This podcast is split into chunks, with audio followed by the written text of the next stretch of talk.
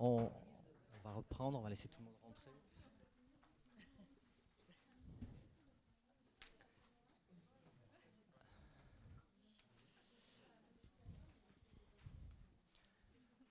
Intervenir toujours après le, déjeuner est toujours un peu difficile. On va essayer de ne pas vous, euh, vous, endormir.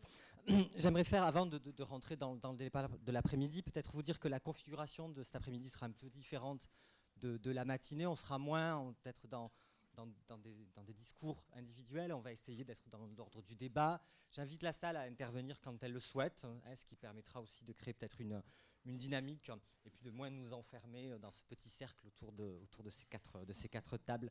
J'aimerais juste revenir un peu sur un, préambule, sur le, ressenti un peu de, la matinée, mon ressenti personnel, euh, avec euh, peut-être des, voilà, des, questions auxquelles il n'y a pas forcément de réponse à donner, mais qui pour moi en fait traversent pas mal la question périurbaine. Euh, les, registres de la matinée étaient très, très différents et en même temps assez complémentaires sur, sur la, question de la circulation des modèles euh, et de leur appropriation. Et je pense que à, d'autres échelles, méso et micro, on verra bien aussi la manière dont ces modèles circulent et sont plus ou moins appropriés. le deuxième, c'est la question de la force du modèle pavillonnaire entre aliénation et appropriation, ou tout au moins intégration.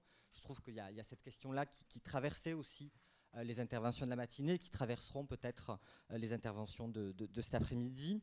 Troisième questionnement autour de... Le terme n'a pas été employé et en même temps on l'a pressenti dans les interventions de la matinée, et en particulier dans le propos d'Ulrika, cette idée d'une intermédiarité qui émergerait, euh, ou, d'une approche intermédiaire, moins, moins catégorielle, plus hybridante, euh, voilà. Et puis, euh, la, dernière de, mes questions, en tout cas de ce que je retiens de la matinée, ou tout, au moins de mes interrogations, c'est on a quand même l'impression d'une décentration du, regard par rapport à ces espaces périurbains, peut-être moins péri.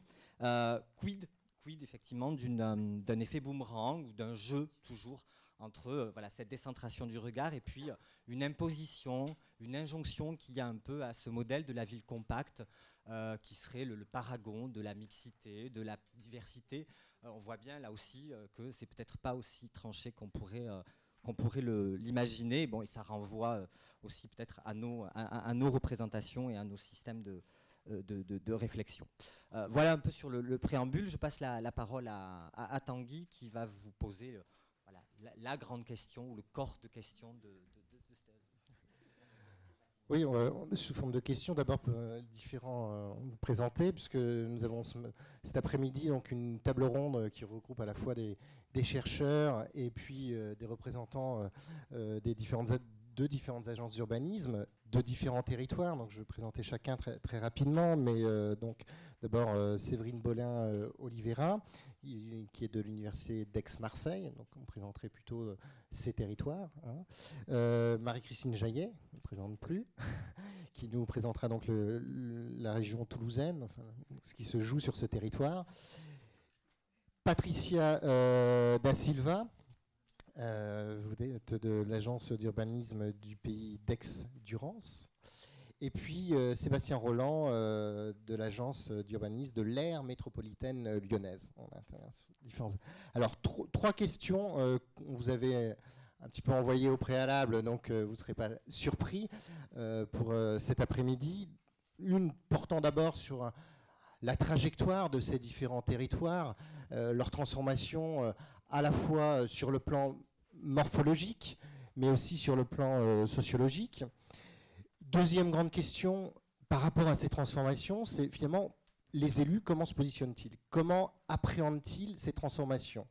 Est-ce que, notamment, euh, ils sont euh, soumis à des pressions venant des habitants qui les amèneraient à modifier leur, leur, politique publique? Et troisième grande question par rapport à ça, finalement, ces élus, quel type de stratégie territoriale tentent-ils d'inventer? Et la dernière, qui sera une question d'ouverture finalement, un peu prospective, comment imaginer demain euh, l'évolution de ces territoires? Donc euh, peut-être qu'on va commencer euh, par vous, Christine Jaillet. bonjour à, toutes et, à tous. pour répondre à, à, votre question, il faut préalablement prendre position sur le, débat actuel autour de la question de la périurbanisation. de manière, alors en tout cas pour ma part, très affirmée et dans une formulation assez brutale. Voilà. je suis bien sûr absolument hors d'une interprétation et d'un regard porté sur la périurbanisation euh, qui euh, s'inscrit dans euh, la lecture de la fracture. Hein. Donc il n'y a pas voilà, la France périphérique qui serait la France périurbaine sur une vision qui, n'est pas totalement fausse, mais qui est une partie de la réalité. mais simplement sur un modèle interprétatif qui pose problème aujourd'hui, parce que la fracture, on est des chercheurs, on devrait s'interroger sur euh, la mobilisation euh, de, ce terme, c'est-à-dire tout est fracture. Hein. Elle est euh, territoriale, urbaine, sociale, française, bon, et, j'en passe. Donc voilà, premier, premier point. Deuxième point, je, pense que bon, on, a une catégorie qu'on appelle le périurbain ou la périurbanisation, le processus de périurbanisation. Euh, qui aujourd'hui nous, pose un peu problème parce qu'il y a une telle diversification euh, du fait périurbain qu'à minima on est obligé de parler des périurbains. Euh, mais qu'en même temps, on sait bien, bon, vous, vous, y avez fait référence, le modèle centre-périphérie fonctionne plus. Enfin bon, bref. Donc je trouve qu'aujourd'hui, cette catégorie-là nous pose problème, qu'elle nous empêtre un peu pour penser en fait euh, les, recompositions, les, transformations de, euh, de, l'urbain. Euh, second point sur lequel bon, je serai tout aussi brutal dans, dans, dans, ma formulation, il y a une espèce de paradoxe effectivement à la promotion politique et technique bon, de la ville dense. Bon, au nom de euh, sa meilleure compatibilité avec euh, les exigences d'un développement soutenable, etc. Je ne reviens pas euh, là-dessus. Et puis le fait que le, réel résiste, c'est-à-dire l'appétence d'une grande partie de, nos concitoyens pour le modèle pavillonnaire dont, dont, vous avez parlé, bon, reste une réalité, même si même si euh, deux observations. L'effectivité euh, de, ce, projet-là est aujourd'hui euh, bon, en question, bon, pour des raisons qu'on connaît, bon, qui sont plutôt de, l'ordre de l'accès, entre autres, au, crédit bancaire, la précarisation des ressources, etc. Il n'empêche que ce modèle continue à, générer de, l'appétence, du, désir. Et, d'une certaine manière, il dit aussi qu'il y a euh, un, refus, bon, qu'il faut pouvoir euh, expliquer, euh, de la citadinité, voilà, d'un contexte urbain qui n'est pas bon, propice au développement de, du mode de vie à un certain moment de sa vie, etc. Bon, c'est les préalables le, point qui, moi, m'intéresse beaucoup actuellement, mais bon, ma voisine euh, a beaucoup travaillé dessus, donc, euh, bon, Séverine en parlera plus longuement que moi, mais je, vais prolonger les observations qu'elle a, qu'elle a faites. C'est comment des territoires périurbains, aujourd'hui, sont entrés en politique, hein, c'est-à-dire sont rentrés sur les scènes de la transaction métropolitaine. Et, le, cas toulousain, il est très très intéressant. Il l'est depuis longtemps. Hein. On a beaucoup dit à Toulouse que, euh, au fond, euh, la situation toulousaine, pour des raisons sur lesquelles on pourrait revenir, euh, a constitué un, bon laboratoire de l'observation des phénomènes et des processus de la périurbanisation. Il y a autour, y compris ici, des gens qui ont effectivement travaillé euh, là-dessus et, dans la durée, mais actuellement sur les modes d'entrée de ces territoires, sur les scènes de la transaction métropolitaine, c'est assez intéressant. Alors pourquoi? Parce que le bassin de vie métropolitain, bassin de vie fonctionnel de la métropole, de fait, il est segmenté en trois euh, intercommunalités dont deux sont des intercommunalités fondamentalement périurbaines. On a une communauté euh, urbaine, donc devenue la métropole au sens institutionnel. Bon, 37 communes, bon, sur un bassin de vie qui est à plus de 400 communes, donc c'est le cœur de la métropole. Mais ce qui est très intéressant, c'est que aux portes même de Toulouse, c'est-à-dire de la ville de Toulouse, il y a deux communautés d'agglomération donc une communauté d'agglomération qui a une histoire très très longue, qui a été un moment un peu exemplaire des stratégies intercommunales, qui est le SICOVAL, qui est un projet de territoire sur la base d'une mutualisation de la ressource financière. Euh, taxe professionnelle à l'époque, et puis euh, une intercommunalité de circonstances, bon, qui est celle du, Muretin, mais euh, bon, assise aussi sur de, la richesse. Et c'est intéressant de voir que ces territoires-là aujourd'hui, non seulement ont un projet territorial, mais rentrent en, en, débat, en discussion et en conflit euh, avec euh, la métropole au sens institutionnel, au point où aujourd'hui, euh, le schéma du SCOT, qui est un, schéma dit SCOT central, qui réunissait ces trois intercommunalités, eh bien l'une d'entre elles, le Muretin, va sortir du SCOT central. Donc c'est dire que là, on n'est plus du tout sur une logique centre-périphérie avec ces pauvres territoires périurbains qui sont voilà, des espaces dortoirs dans lesquels souffrent des gens et qui n'ont bon, aucun potentiel. Non, là, on est sur un territoire non seulement qui a un vrai projet urbain, un projet de territoire, mais qui bon, dit clairement, euh, bon, je joue... Euh, euh, je, joue, ma vie de mon côté. Alors, je ne dis pas que c'est une bonne chose, c'est pas la question, hein, mais, c'est dire quand même que dans la trajectoire des territoires périurbains là, bon, on est bien bien loin pour le coup, du schéma euh, centre-périphérie et d'espace périurbain dépourvu euh, de toute capacité. Ce qui pose par contre un vrai problème, parce que néanmoins c'est une situation qui n'est pas tenable. C'est-à-dire y, a nécessité de trouver des modes de transaction entre ces territoires, des, des, alors des contrats de réciprocité Hein, c'est ce qui s'expérimente dans un certain nombre de lieux, mais de réciprocité. Donc la réciprocité, elle n'est pas fondée sur un rapport de subordination. La réciprocité, elle suppose que les partenaires ont euh, un peu une, situation d'égalité dans la transaction. Et donc on voit bien là quand même l'émergence d'un schéma euh, tout à fait euh, intéressant qui pose toute une série de, problèmes par ailleurs, mais, qui dit bien là qu'on ne peut pas en rester voilà, aux images qui continuent euh, à être véhiculées sur ces territoires.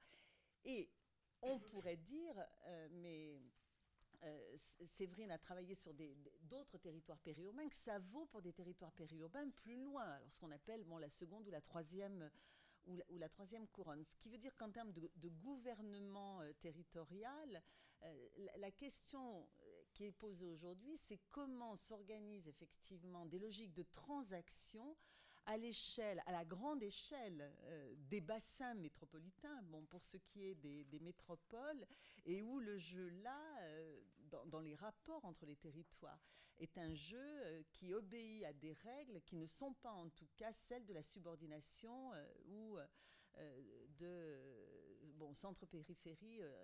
Et c'est d'autant plus vrai, alors situation là de la grande région, plus Midi-Pyrénées, mais bon, Midi-Pyrénées, Languedoc-Roussillon, euh, bon, ça c'est une autre question. Mais bon, c'est quand même une vraie question. C'est intéressant de voir que dans les propositions faites par euh, le nouveau pouvoir euh, régional, à côté de, l'Assemblée des élus, il y a l'idée d'un Sénat des territoires. Hein. alors ça s'appelle Assemblée des territoires. Euh, qui a été euh, bon, proposée par euh, une des, listes, mais du, coup reprise dans, dans, la charte de gouvernance de, de, la région. Et cette assemblée des territoires, c'est l'idée que, en gros, il y a 158 territoires de vie dans cette grande région et que chacun de ces territoires de vie va désigner le même nombre de représentants le même nombre de représentants dans cette assemblée consultative, hein, consultative, mais qui fera des recommandations. Donc, euh, ça pose d'autres types de problèmes, parce que là, c'est considérer que ces territoires de vie, qu'ils soient métropolitains euh, ou euh, les, espaces ruraux loin des pôles urbains, sont à égalité. Donc, ça interroge la question de l'égalité territoriale. Bon, là aussi, c'est comme la fracture Bon, je, suis moi sur une position de distance avec cette notion d'égalité de territoire. Mais c'est pour dire quand même que le modèle-là du politique, pour le coup, euh, a aussi considérablement évolué, puisque le modèle-là, c'est une assemblée des territoires où euh, la représentation des territoires, quel que soit leur caractère métropolitain, cœur de métropole, périurbain, rural, etc., ville moyenne, sera de, même poids. Voilà, donc c'était une, une, une, introduction. Je ne sais pas comment, si j'ai répondu à tout. Enfin voilà, c'est quelques éléments. Merci. Euh, donc juste, ouais, je suis bien à Aix-Marseille Université, mais en simple résidente du territoire pour l'instant. Et, euh, euh, voilà, j'ai eu des terrains toulousains jusqu'à très récemment. Et voilà, du coup, je vais poursuivre effectivement peut-être, puisque voilà, encore une fois, je, donc je vis le, territoire aixois, mais je ne l'ai pas encore étudié du point de vue de la recherche. Bah, peut-être pour prendre la suite et, du coup aller sur ces territoires effectivement au-delà euh, là du, cœur métropolitain dont, parlait euh, Marie-Christine. Euh, c'est vrai que ce qu'on voit, c'est qu'y compris au-delà du pôle urbain le plus dense dans des couronnes périurbaines plus éloignées, ces stratégies d'intercommunalité de définition de projets de territoire s'affirment également. Euh, de manière évidemment euh, graduelle. Et on a des territoires qui sont très inégaux euh, quant à la, bah, quant à la degré de définition de, ce projet. et donc dans les, territoires que j'avais étudiés, j'avais mis en évidence deux figures un peu opposées de, qui, signalent un peu ce degré de maturité différent, avec des territoires, donc, dans l'Auragais en l'occurrence autour de Naïou, qui était un petit pôle urbain qui, qui, est appelé à grandir euh, qui avait une position que j'avais qualifiée de plus offensive euh, d'entrer sur la scène métropolitaine en construisant dès le, début de son développement démographique une stratégie euh, connexe de développement économique et de bassin de vie, de, de, terre d'ancrage pour ces populations périurbaines. Donc d'emblée le refus du, du, déversoir résidentiel, si on peut dire. Euh, avec euh, voilà l'envie du coup de, poser un projet fédérateur euh, avec aussi comme élément qui fait que ça prend sur ce type de territoire bah, le rôle de, leader politique, hein, d'élus moteurs et qui en l'occurrence là jouait d'une multiplicité de scènes institutionnelles puisque c'était un élu communal élu au conseil général qui a pris la tête du Scott Lauragais dans la scène d'Interscott toulousain qui aujourd'hui est président du conseil général, euh, président du pôle de compétitivité, qui a mis en place un PETR. Donc euh, voilà, euh, vraiment l'idée d'interterritorialité là, des scènes sur un petit territoire de 10 communes, hein, à une trentaine de kilomètres de Toulouse, mais voilà, qui, témoigne effectivement de, bah, des capacités d'innovation de ces territoires et à l'opposé dans, dans, les territoires, notre territoire que j'avais pu observer, bah, plutôt un territoire qui fonctionnait euh, sous le modèle périurbain avec une dynamique démographique, euh, des éléments de développement économique qui étaient venus, notamment une, plateforme. logistique qui faisait que le territoire fonctionnait de fait dans la métropole, une identité viticole puisque c'était dans le frontonnet. Donc des éléments qui fédéraient, qui n'avaient jamais nécessité de poser un projet politique clairement affirmé et qui au moment de pouvoir définir ce projet sur la scène interscott et, et Scott du, Nord toulousain en l'occurrence, bah, se retrouver un peu sans leader politique, sans capacité à dépasser ce qui fonctionnait, la routine du territoire qui, fonctionnait, euh, et une difficulté du coup voilà, à, se, positionner euh, sur, euh, sur cette scène métropolitaine. et en ayant continué à regarder ce qui se passait sur ce territoire depuis, bah, finalement l'émergence d'un nouvel élu, ben, un périurbain, voilà, qui, a fait ben, ses, armes dans le territoire, devenu maire, qui a pris la place du, président de Scott, qui était occupé auparavant par quelqu'un de plus ancré dans le territoire, et qui a réussi à faire émerger une intercommunalité, à définir un projet.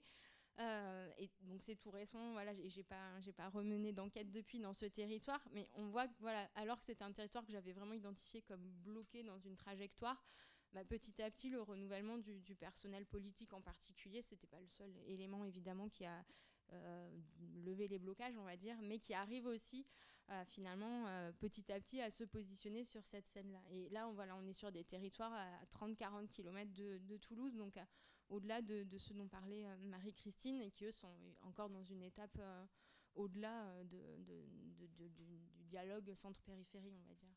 Il y, a un point, juste, il y, a un point à rajouter pour, Toulouse qui est très très intéressant c'est qu'en fait, la, métropole toulousaine, elle est construite par la périphérie. C'est-à-dire la métropole existe quand c'est la périphérie qui gagne la ville. Euh, ça, c'est une, situation tout à fait particulière. C'est une, une, une agglomération dans laquelle il n'y a pas de réel pouvoir intercommunal et de construction d'une intercommunalité jusqu'au jour où c'est un maire de la périphérie qui relève euh, bon, de, ces ingénieurs, techniciens et cadres qui, qui, constituent le substrat de, social, de, sociologique de, de, la ville de Toulouse, donc lié bon, à ses activités euh, ingénierie, développement, etc. Donc Pierre Cohen, qui a été d'abord un maire de la périphérie, maire de Ramonville-Sainte-Agne, en 1977 avait été analysé pour la, métropole toulousaine le basculement des communes bon, de la périphérie, des communes dites périurbaines, euh, avec une prise du pouvoir local par ces... Euh, parce que certains ont appelé la nouvelle petite bourgeoisie urbaine à, l'époque, bon, avec la, constitution de listes d'union de la gauche, bon, portées par euh, ces nouvelles classes moyennes euh, périurbaines et qui ont effectivement pris le pouvoir. Et, Toulouse, la ville de Toulouse, a résisté, a résisté pendant 30 ans.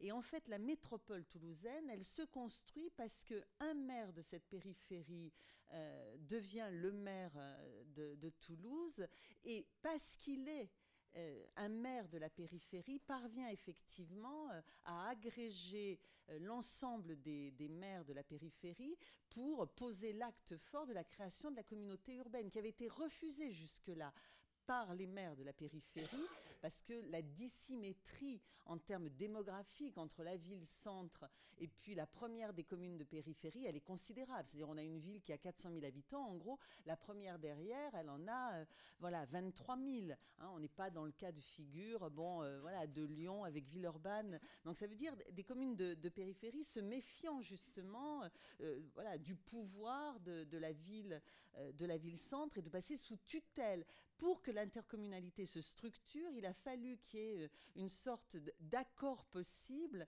Et, cet accord possible, il est généré par le fait qu'un maire de la périphérie devient maire de, la ville-centre. Voilà.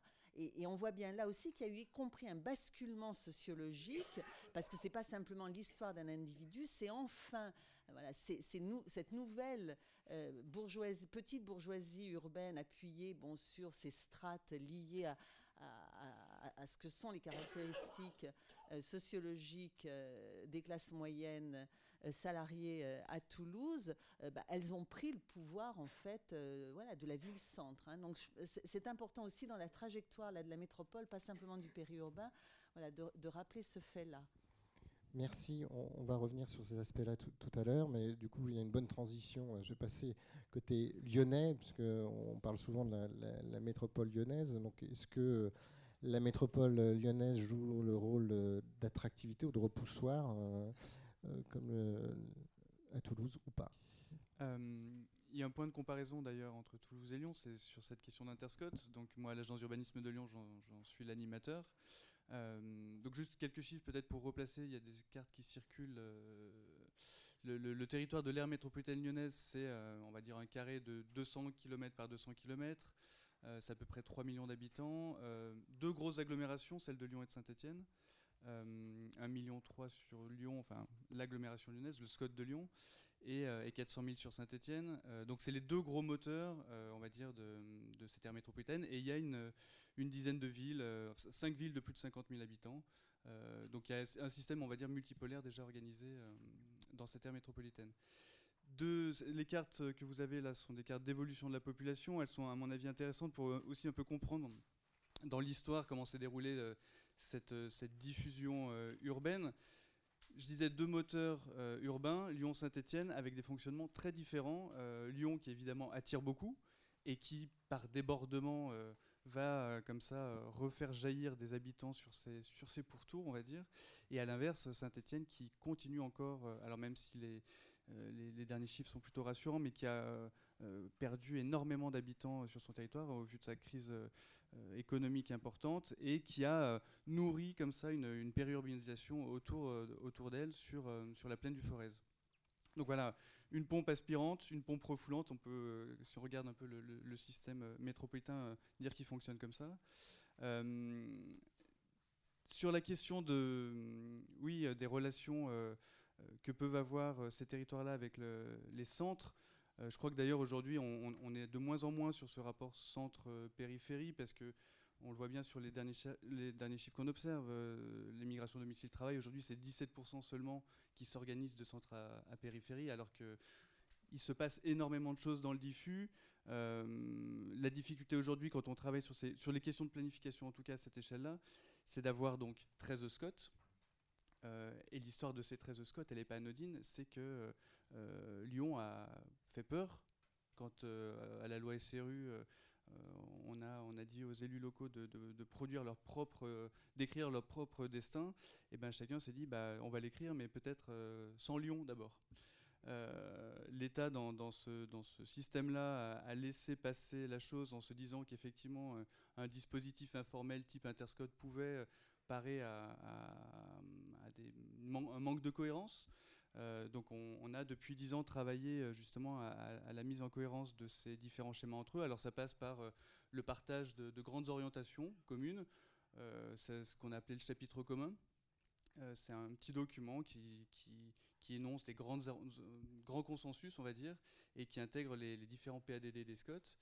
Et on allait un peu plus loin jusqu'à parler aujourd'hui d'harmonisation. Alors, faire très attention avec les termes. L'harmonisation, c'est euh, comme dans un concert, on joue des notes différentes mais qui sont harmonieuses. C'est pas la même note, c'est pas l'unisson, donc c'est pas l'uniformisation. Euh, c'est utiliser un vocabulaire commun pour parler euh, de toutes les thématiques qu'aborde un Scott. On a recensé avant ce travail-là qu'on a réalisé l'année dernière, pour parler des polarités urbaines, dans les 13 Scott, il y avait 53 terminologies différentes. Donc 10 ans d'interscott pour en arriver à 53 noms différents, c'était un peu embêtant. Euh, et donc voilà, on, arrive à un travail, euh, euh, là encore, par un système de faisceaux d'indices, de critères communs, arriver à des typologies par quatre grandes familles. Donc déjà, parler le même, le même langage, même si on n'est pas forcément d'accord, ça permet de pointer les incohérences. Donc ça, c'est un, gros travail. Il a fallu dix ans pour qu'on y arrive.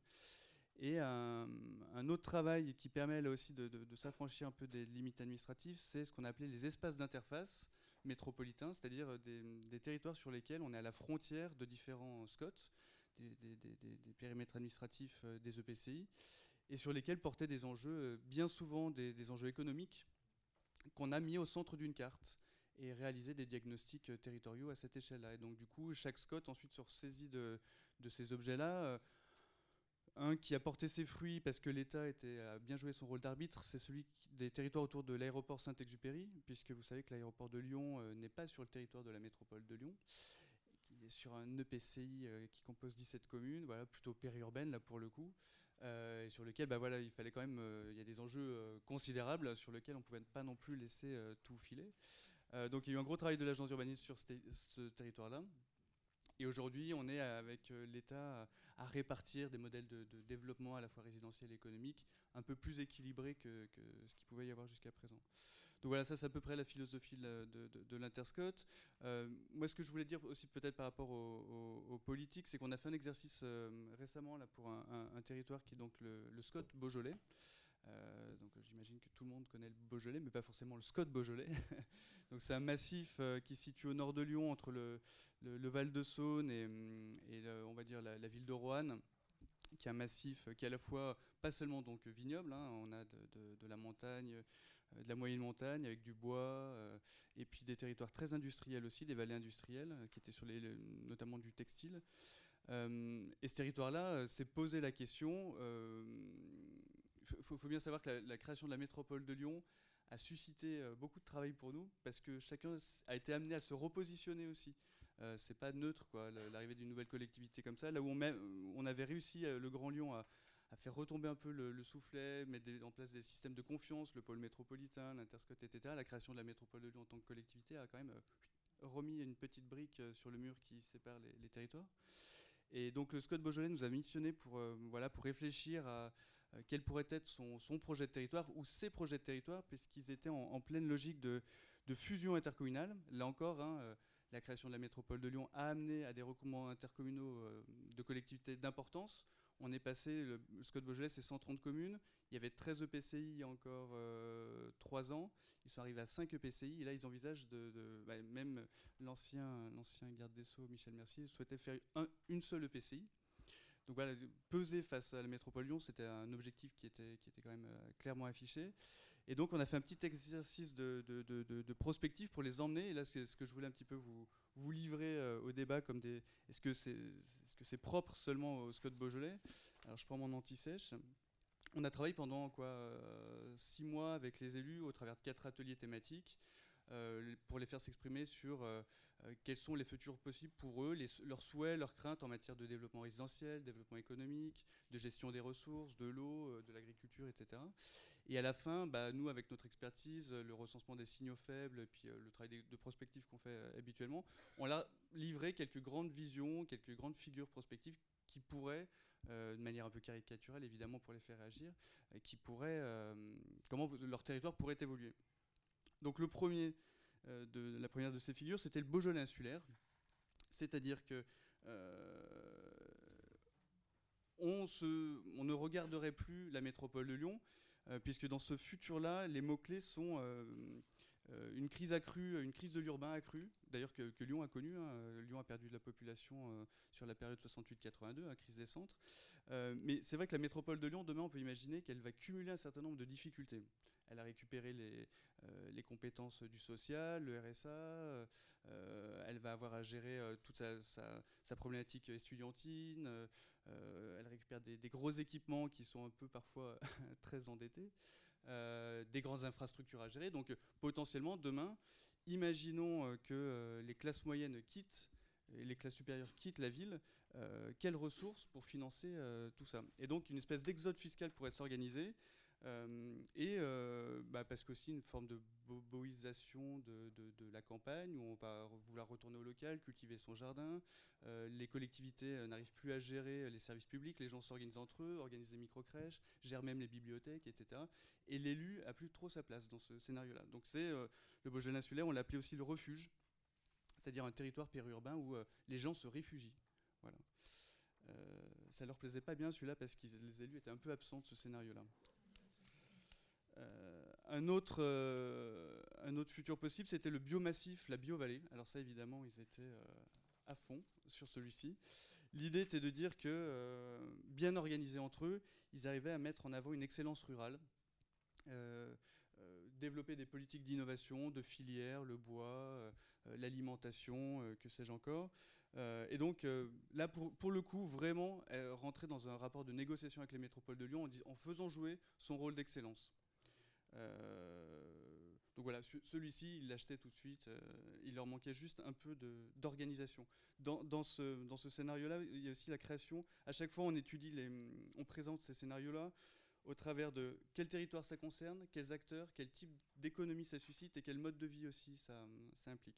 Et en termes de mode de vie, ce qui est intéressant, c'est qu'on crée là euh, de l'attachement, de l'enracinement de, ces nouveaux habitants. Une autre vision qu'on a proposée, c'était celle du faubourg métropolitain, euh, qui serait une forme de, spécialisation du territoire au service d'eux. Euh, donc en gros, c'est euh, bah, vous êtes le, ça devient le poumon vert de la métropole de Lyon, ça devient sa vitrine, sa cave peut-être ça vient son, son, son, Val de Saône. Enfin voilà, c'est une forme d'appropriation dans une forme de spatialisation où c'est le zoning fonctionnel qui prévaut. Et, là encore, les élus ne euh, sont pas forcément dans un rapport euh, gagnant-gagnant. Euh, en tout cas, ils sont dans un, dans un rapport de, plutôt de développement subi. Ça, c'est une, figure qu'ils observaient déjà en réalité. Et une dernière vision qui était celle d'un Beaujolais sous franchise, un Beaujolais exploité, où finalement, là encore, hein, les mots-clés, c'était un pilotage par les, opérateurs privés et la finance, euh, des collectivités qui n'ont plus forcément les moyens. Ça aussi, c'est quelque chose qu'ils observaient déjà sur le territoire. Avec, euh, il y a une autoroute qui vient d'être euh, inaugurée, enfin qui a été inaugurée il y a deux ans, la, 89, qui n'est pas encore complètement raccordée au système autoroutier, mais qui a créé déjà un premier bouleversement où ils voient effectivement des opérateurs venir proposer leurs services pour gérer leurs équipements publics, etc. Donc Là, c'était euh, encore une fois un, scénario dans lequel il ne se retrouvait pas trop parce qu'il y avait une perte de, prérogatives sur leur territoire qui auraient été justement attribuées aux, opérateurs privés. Donc voilà, ces quatre scénarios-là, on les a livrés, ils ont largement fait réagir. Euh, ils n'ont pas produit euh, de projet de territoire pour l'instant. Ils ont surtout amené les élus à se reposer les questions. Ils sont tous rentrés chez eux en se disant bon, ok, maintenant on va redessiner nos, périmètres administratifs. Il faut dire qu'en ce moment, il y a une instabilité administrative, enfin institutionnelle, législative, qui fait que c'est bien beau toutes ces figures-là, mais ils sont eux plutôt dans oui, comment je redessine mon territoire, alors administratif pas dire euh, électorale, mais euh, euh, je crois que la notion de bassin de vie, elle est on l'a évoqué ce matin, elle est un peu manquante dans ces réflexions de, redessin de, de, périmètre administratif. Et puis, au-delà de, la carte intercommunale, il y a le même débat sur la région. Euh, aujourd'hui, euh, il y a des logiques métropolitaines, des stratégies métropolitaines. Demain, il y aura des stratégies régionales, euh, notamment sur la question du développement économique. Et là, il y a des vrais choix qui vont devoir s'opérer pour les élus à, dire bah, est-ce que je suis plutôt métropolitain, est-ce que je suis plutôt régionaliste, j'allais dire. donc voilà, il y a un temps un peu d'agitation en ce moment sur ces questions-là. Donc je pense que ces, visions à, 2040, il faudra les, les, refaire une fois que la stabilité, si elle revient, sera faite. Merci beaucoup. Euh, on va passer donc euh, au CADEX. Euh, pays d'Aix. Ex, ex Marseille, même si je peux me permettre. Vous pouvez, étendre, vous pouvez étendre. très bien, c'est parfait. C'est vrai que bon, nous on travaille à l'agence d'urbanisme du Pays d'Aix, Durance, sur le Pays d'Aix et également sur le pays de Manosque. On travaille aussi avec le Pays d'Arles. Euh, ceci dit, bon, comme tout le monde le sait, euh, depuis le 1er janvier, il y a une métropole ex-Marseille-Provence qui a été créée, qui connaît un certain nombre d'avatars que je ne commenterai pas. Mais euh, on a une construction, pour le coup, politique et institutionnelle qui est quand même assez complexe et, dont on ne sait pas exactement comment elle va évoluer. toujours est-il que sur la question purement des territoires périurbains, euh, il me semble qu'il y a en préalable deux, éléments qui sont assez fondamentaux sur Aix-Marseille. C'est euh, d'abord la tradition euh, de, la, de la dualité ville-campagne.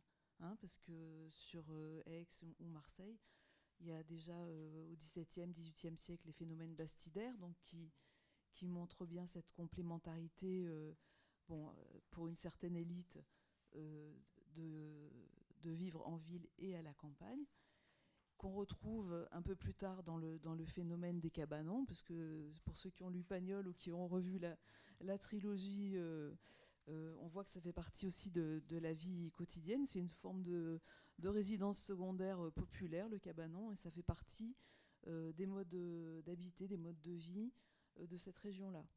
Donc je pense que le, phénomène de périurbanisation, il s'appuie quand même sur euh, une espèce de tradition d'habiter la campagne, euh, qui est rendue quand même euh, assez facile par la présence très importante, si on, prend la métropole ex-Marseille aujourd'hui, elle est quand même couverte aux, deux tiers par des espaces naturels et agricoles. Donc l'urbain représente finalement assez peu en termes de, surface euh, par rapport à l'ensemble du territoire. Et donc on a une organisation spatiale multipolaire d'abord, parce qu'on a une ville-centre qui est déjà sur la mer, donc euh, le phénomène radioconcentrique, déjà il est amputé d'une moitié, euh, qui part à la mer. Et ensuite on a des villes moyennes à, pour Aix, 140 000 habitants, et un certain nombre de villes euh, dépassant les 30 000 ou 50 000 habitants, qui font qu'on a des villes d'abord euh, qui ont leur euh, donc, constitué anciennement, avec leur vie propre, leur sociologie propre, leur, leur histoire. si on prend bon, Aix, Salon, La Ciotat, Gardanne, Martigues, c'est des, villes à part entière qui ont, leur histoire, qui ont leur, leur patrimoine, leur figure locale, etc. Donc on est, euh, dans un système multipolaire qui fait que la périurbanisation, on ne l'a pas vraiment vu venir.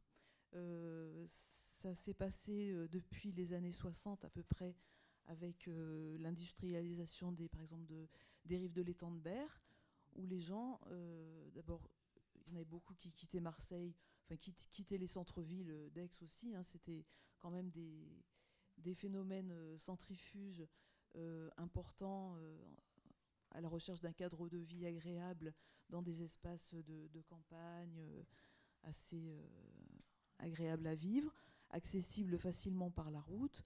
Donc il n'y avait aucun problème. ça, ça, a été traduit d'ailleurs dans les, dans les POS par une généralisation des zones NB, donc des zones de campagne soi-disant protégées. Donc c'est vrai qu'on avait un niveau de protection qui était euh, édicté par les tailles minimales de parcelles, qui pouvaient aller jusqu'à 4 hectares. Donc c'est vrai qu'on avait... Euh, voilà, c'était euh, traduit réglementairement dans les documents d'urbanisme. On habite des zones de, des zones de campagne. bon, après, évidemment, il y a aussi, donc, dans cette polarisation, la polarisation économique avec des pôles économiques très diversifiés et spécialisés. Bon, il y a le Grand Port de Fosse, euh, l'industrie autour de l'étang Berre, euh, il y a ITER, Cadarache, enfin, euh, plus des, pôles, pôles, tertiaires autour d'Aix, etc. Donc, il y a une multipolarité à la fois urbaine et économique qui fait que finalement, les espaces résidentiels, c'était assez ouvert. Les communes euh, ont créé leur, euh, des zones d'extension euh, sous forme de lotissement ou sous forme de campagne habitée, qui fait qu'il y avait un très grand choix d'habitat accessible d'à peu près tous les grands pôles de la métropole. évidemment, au fil de l'eau, les choses se sont compliquées parce que les, infrastructures de transport n'ont pas suivi. Euh, la, modernisation de la ligne ferrée Aix-Marseille, on en est à la deuxième phase. Dans le meilleur des cas, ça nous donnera euh, un train tous les quarts d'heure euh, qui fera Aix-Marseille en 25 minutes, dans le meilleur des cas, hein, je dis. Alors qu'en en, quart, il y a des quarts toutes les 5 minutes qui, bon, qui passent par l'autoroute, donc des fois qui sont bloqués, mais qui fait ça en 20 minutes. Donc, et, sur des, lignes de transport qui ne sont pas du tout structurantes. Donc on a un modèle qui s'est vraiment développé autour de la, de la voiture individuelle et qui aujourd'hui pose euh, un certain nombre de, questions euh, euh, et de, prospectives assez incertaines quant à la précarité énergétique, enfin toutes ces, toutes ces questions-là. Voilà. Donc je, je, crois qu'on est donc dans un contexte déjà géographique et historique un peu différent. et en plus, donc avec cette métropole qui s'appuie sur six EPCI euh, préexistants, euh, des, habitudes euh, de, vivre ensemble, de travailler ensemble, toujours au point de vue institutionnel, qui, qui durent depuis une vingtaine d'années. Donc les gens, les communes, les élus se connaissent, travaillent ensemble, ils ont des habitudes de travail. Là, on leur impose une métropole. Il y a une très forte opposition pas tant sur euh, les objectifs de cette métropole qui est d'harmoniser euh, euh, les transports, enfin parce qu'on a donc des AOT qui ne sont pas coordonnés entre eux, enfin, qui amplifient les, difficultés à ce niveau-là. Mais c'est plus en termes de gouvernance que la question se pose et n'a pas fini de se poser. Voilà. pour revenir au périurbain, donc c'est vrai que euh, la périurbanisation, elle s'est quand même faite euh, euh, dans le territoire de, la métropole. On n'a pas la ville-centre et une couronne périurbaine, mais on a finalement ces pôles urbains assez importants qui ont, qui ont été accompagnés d'espaces de, périurbains. je ne sais pas comment on peut, on peut dire, c'est, c'est pas le périurbain au sens où on peut l'entendre dans d'autres, dans d'autres métropoles où on a des, vraiment des communes spécialisées avec des grandes nappes de, de lotissement. Ou de, on a quand même quelque chose, il me semble, de plus, enfin, plus intégré. Euh, des, je sais pas, on a des exemples par exemple de, communes où ils ont eu bon, bah, une croissance évidemment des petites communes qui faisaient 500 habitants, qui ont, ben, qui ont décuplé leur population, mais de façon assez progressive. Aujourd'hui, il y en a beaucoup qui veulent verrouiller leur croissance, parce que d'abord cela menace le cadre de vie qui est quand même un peu leur, leur fonds de commerce. Euh, les élus euh, défendent fortement ces, ce cadre de vie euh, et même continuent à s'appeler village, alors que souvent il reste plus, enfin, il reste plus dans la forme grand chose du, village, mais on reste attaché à, cette, à cette proximité, enfin un peu rêvé, mais à cette idée de on est, un, on est une petite commune, on est un petit village et on veut, on veut pas être un déversoir. Voilà. Euh, tout ça pour dire qu'aujourd'hui, les dynamiques euh, démographiques dans ces espaces euh, métropolitains qui sont à la fois urbains et périurbains entremêlés, on a une certaine stagnation quand même de la population sur les principaux principales villes. On a même un certain recul démographique, voire une stagnation. Au sein de la métropole, il y a quand même des, espaces sous forme assez périurbaine, hein, toujours le, le, modèle, même si euh, les documents d'urbanisme limitent assez fortement, l'étalement urbain. Hein, donc euh, il y a quand même une certaine contrainte par rapport à ça.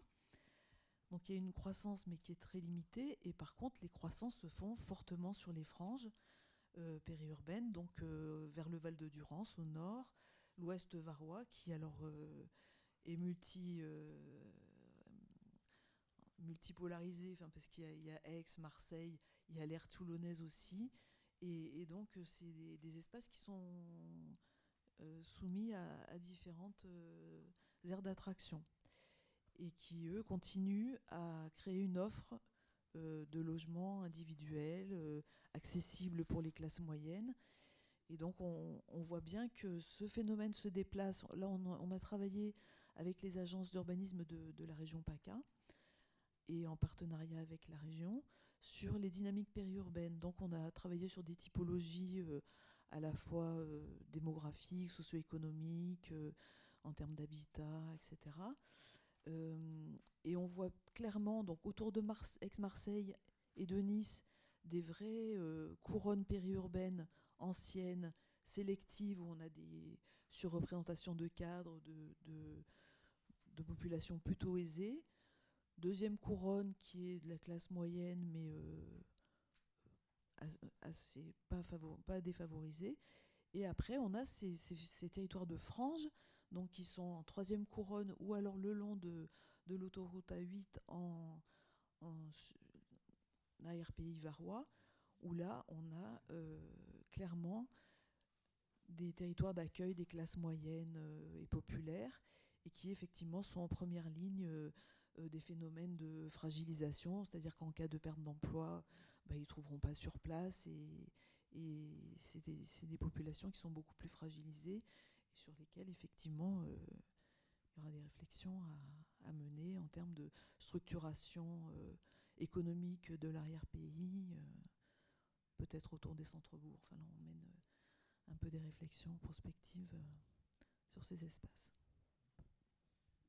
Merci pour cette présentation. Donc là, on a vraiment euh, trois, trois approches, euh, différents territoires qui montrent quand même des, convergences. Euh, ce que vous évoquiez, enfin, je trouvais très intéressant, mais aussi différents types de positionnement que vous avez évoqués des territoires qui renvoient aussi finalement aux éléments qui ressortent de votre étude un peu prospective et qui renvoient aussi à des éléments qu'on a ressortis nous aussi de notre, notre étude sur l'ouest francilien avec euh, des territoires qui se posent euh, soit euh, en territoire, alors vous allez, vous dites offensif, c'est un peu la même approche qu'on avait adoptée pour dire des territoires offensifs, voire même affranchis, ce qui renvoie à certains éléments que vous disiez aussi au niveau des nouvelles intercommunalités qui tentent de fait à se raffranchir de, la grande agglomération de la communauté urbaine qui est devenue métropole. voilà, c'est quand même, on voit cette dynamique qui est à l'œuvre sur ces territoires, sur d'autres également. Là, vous l'évoquez différemment, on a un peu abordé l'aspect politique, on y, reviendra tout à l'heure. moi, je voulais voir, est-ce qu'il y, a des questions, peut-être parce qu'on va ouvrir hein, plutôt que de rester simplement entre nous. Des questions à la salle? Non? Des réactions sur d'autres contextes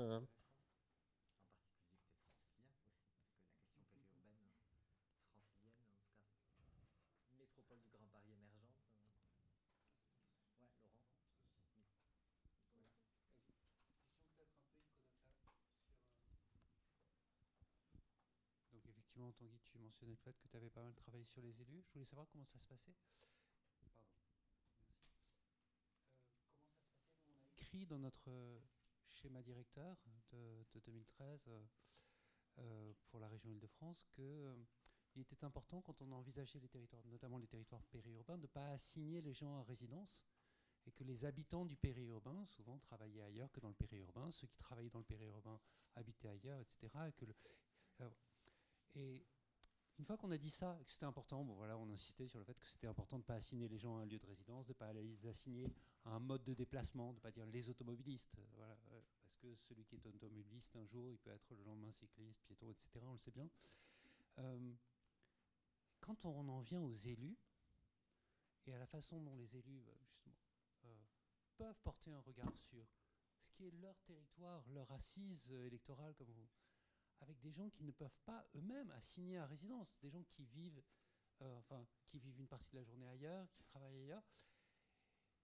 Est-ce qu'on n'est pas, qu'on est vraiment sorti aujourd'hui euh, d'une forme de, paternalisme, euh, de, je ne sais, pas si je me fais bien parler, si je me fais bien comprendre, les, les élus un peu défendent leurs habitants, défendent leurs petites gens, se découpent des territoires.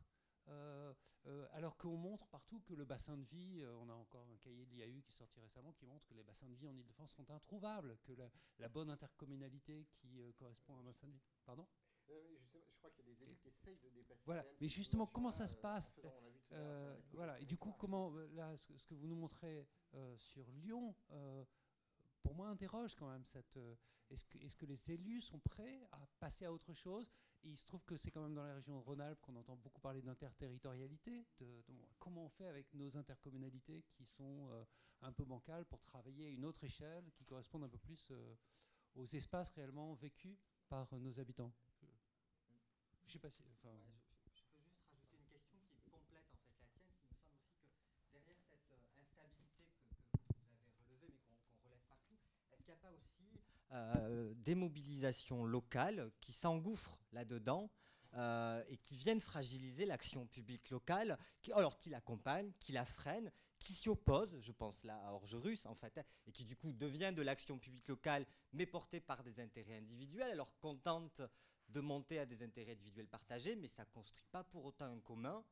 Euh, enfin voilà, et, du, et, du, coup, comment agence d'urbanisme, comment, comment département, pas évoqué, mais ils, enfin, disparaissent, il semblerait, euh, de la réflexion. Ils n'ont jamais été présents, mais en même temps, quand on interroge les élus, ils reviennent tout le temps, le département. Enfin, on voit bien que c'est un des supports de leur réflexion, c'est un des supports euh, de leur développement. Euh, voilà, c'est, je sais pas si, je pense que ça vient compléter un peu ta, ta, question. Oui.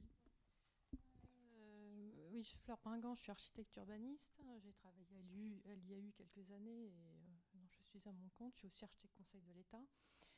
Et, là, je, voudrais intervenir parce que ma sœur habite Naïou. On a construit sa maison. Euh, et donc, je connais un peu Naïou. Et alors, euh, ce que, tout ce que vous dites m'intéresse énormément parce que je trouve qu'en fait, et alors aussi cette, idée que euh, finalement le périurbain prendrait une toute autre importance qu'avant, qu'il deviendrait offensif, mais finalement, moi, de ce que je vois de Naïou, c'est que c'est pas le périurbain qui devient offensif, c'est juste les élus du périurbain. Parce que le périurbain, c'est juste la catastrophe. Moi, Naïou, c'est une ville, c'est une intercommunalité, c'est catastrophique la façon dont ça se développe. Donc, je veux dire, euh, donc le pouvoir, lui, lui, le pouvoir, il, il devient plus fort, sûrement. Mais alors, je pense que, parce qu'on n'a pas encore parlé de forme urbaine et de projet urbain depuis tout à l'heure, on parle beaucoup de politique et c'est très bien, mais ça suffit pas.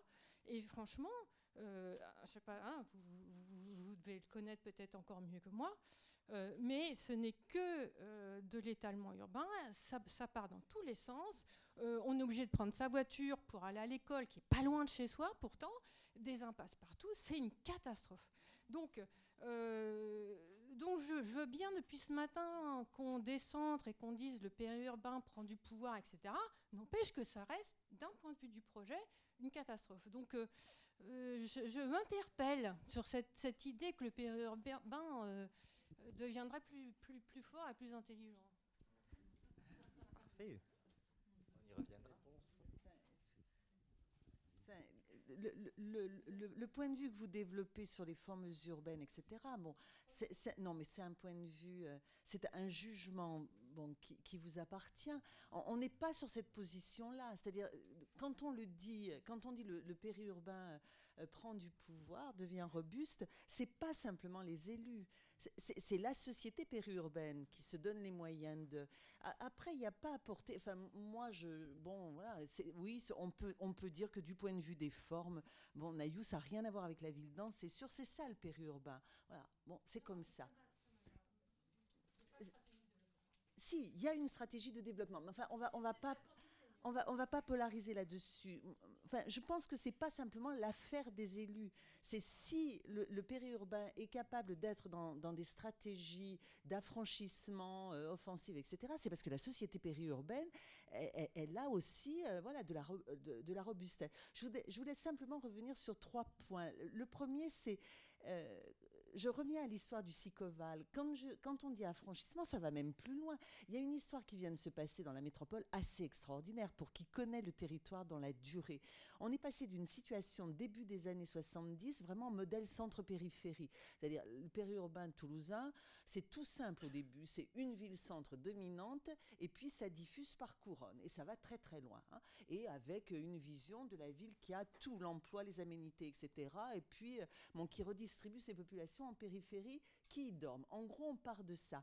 Aujourd'hui, le Sicoval dont je parle débat sur le métro, projet de la ville-centre, changement de municipalité, un maire dont l'histoire est quand même liée à un moment où la ville dominait, voilà, ses périphéries, eh bien, il a un projet, il est président de la métropole, d'une troisième ligne de métro purement toulousaine, intra-toulousaine. Intra-toulousaine.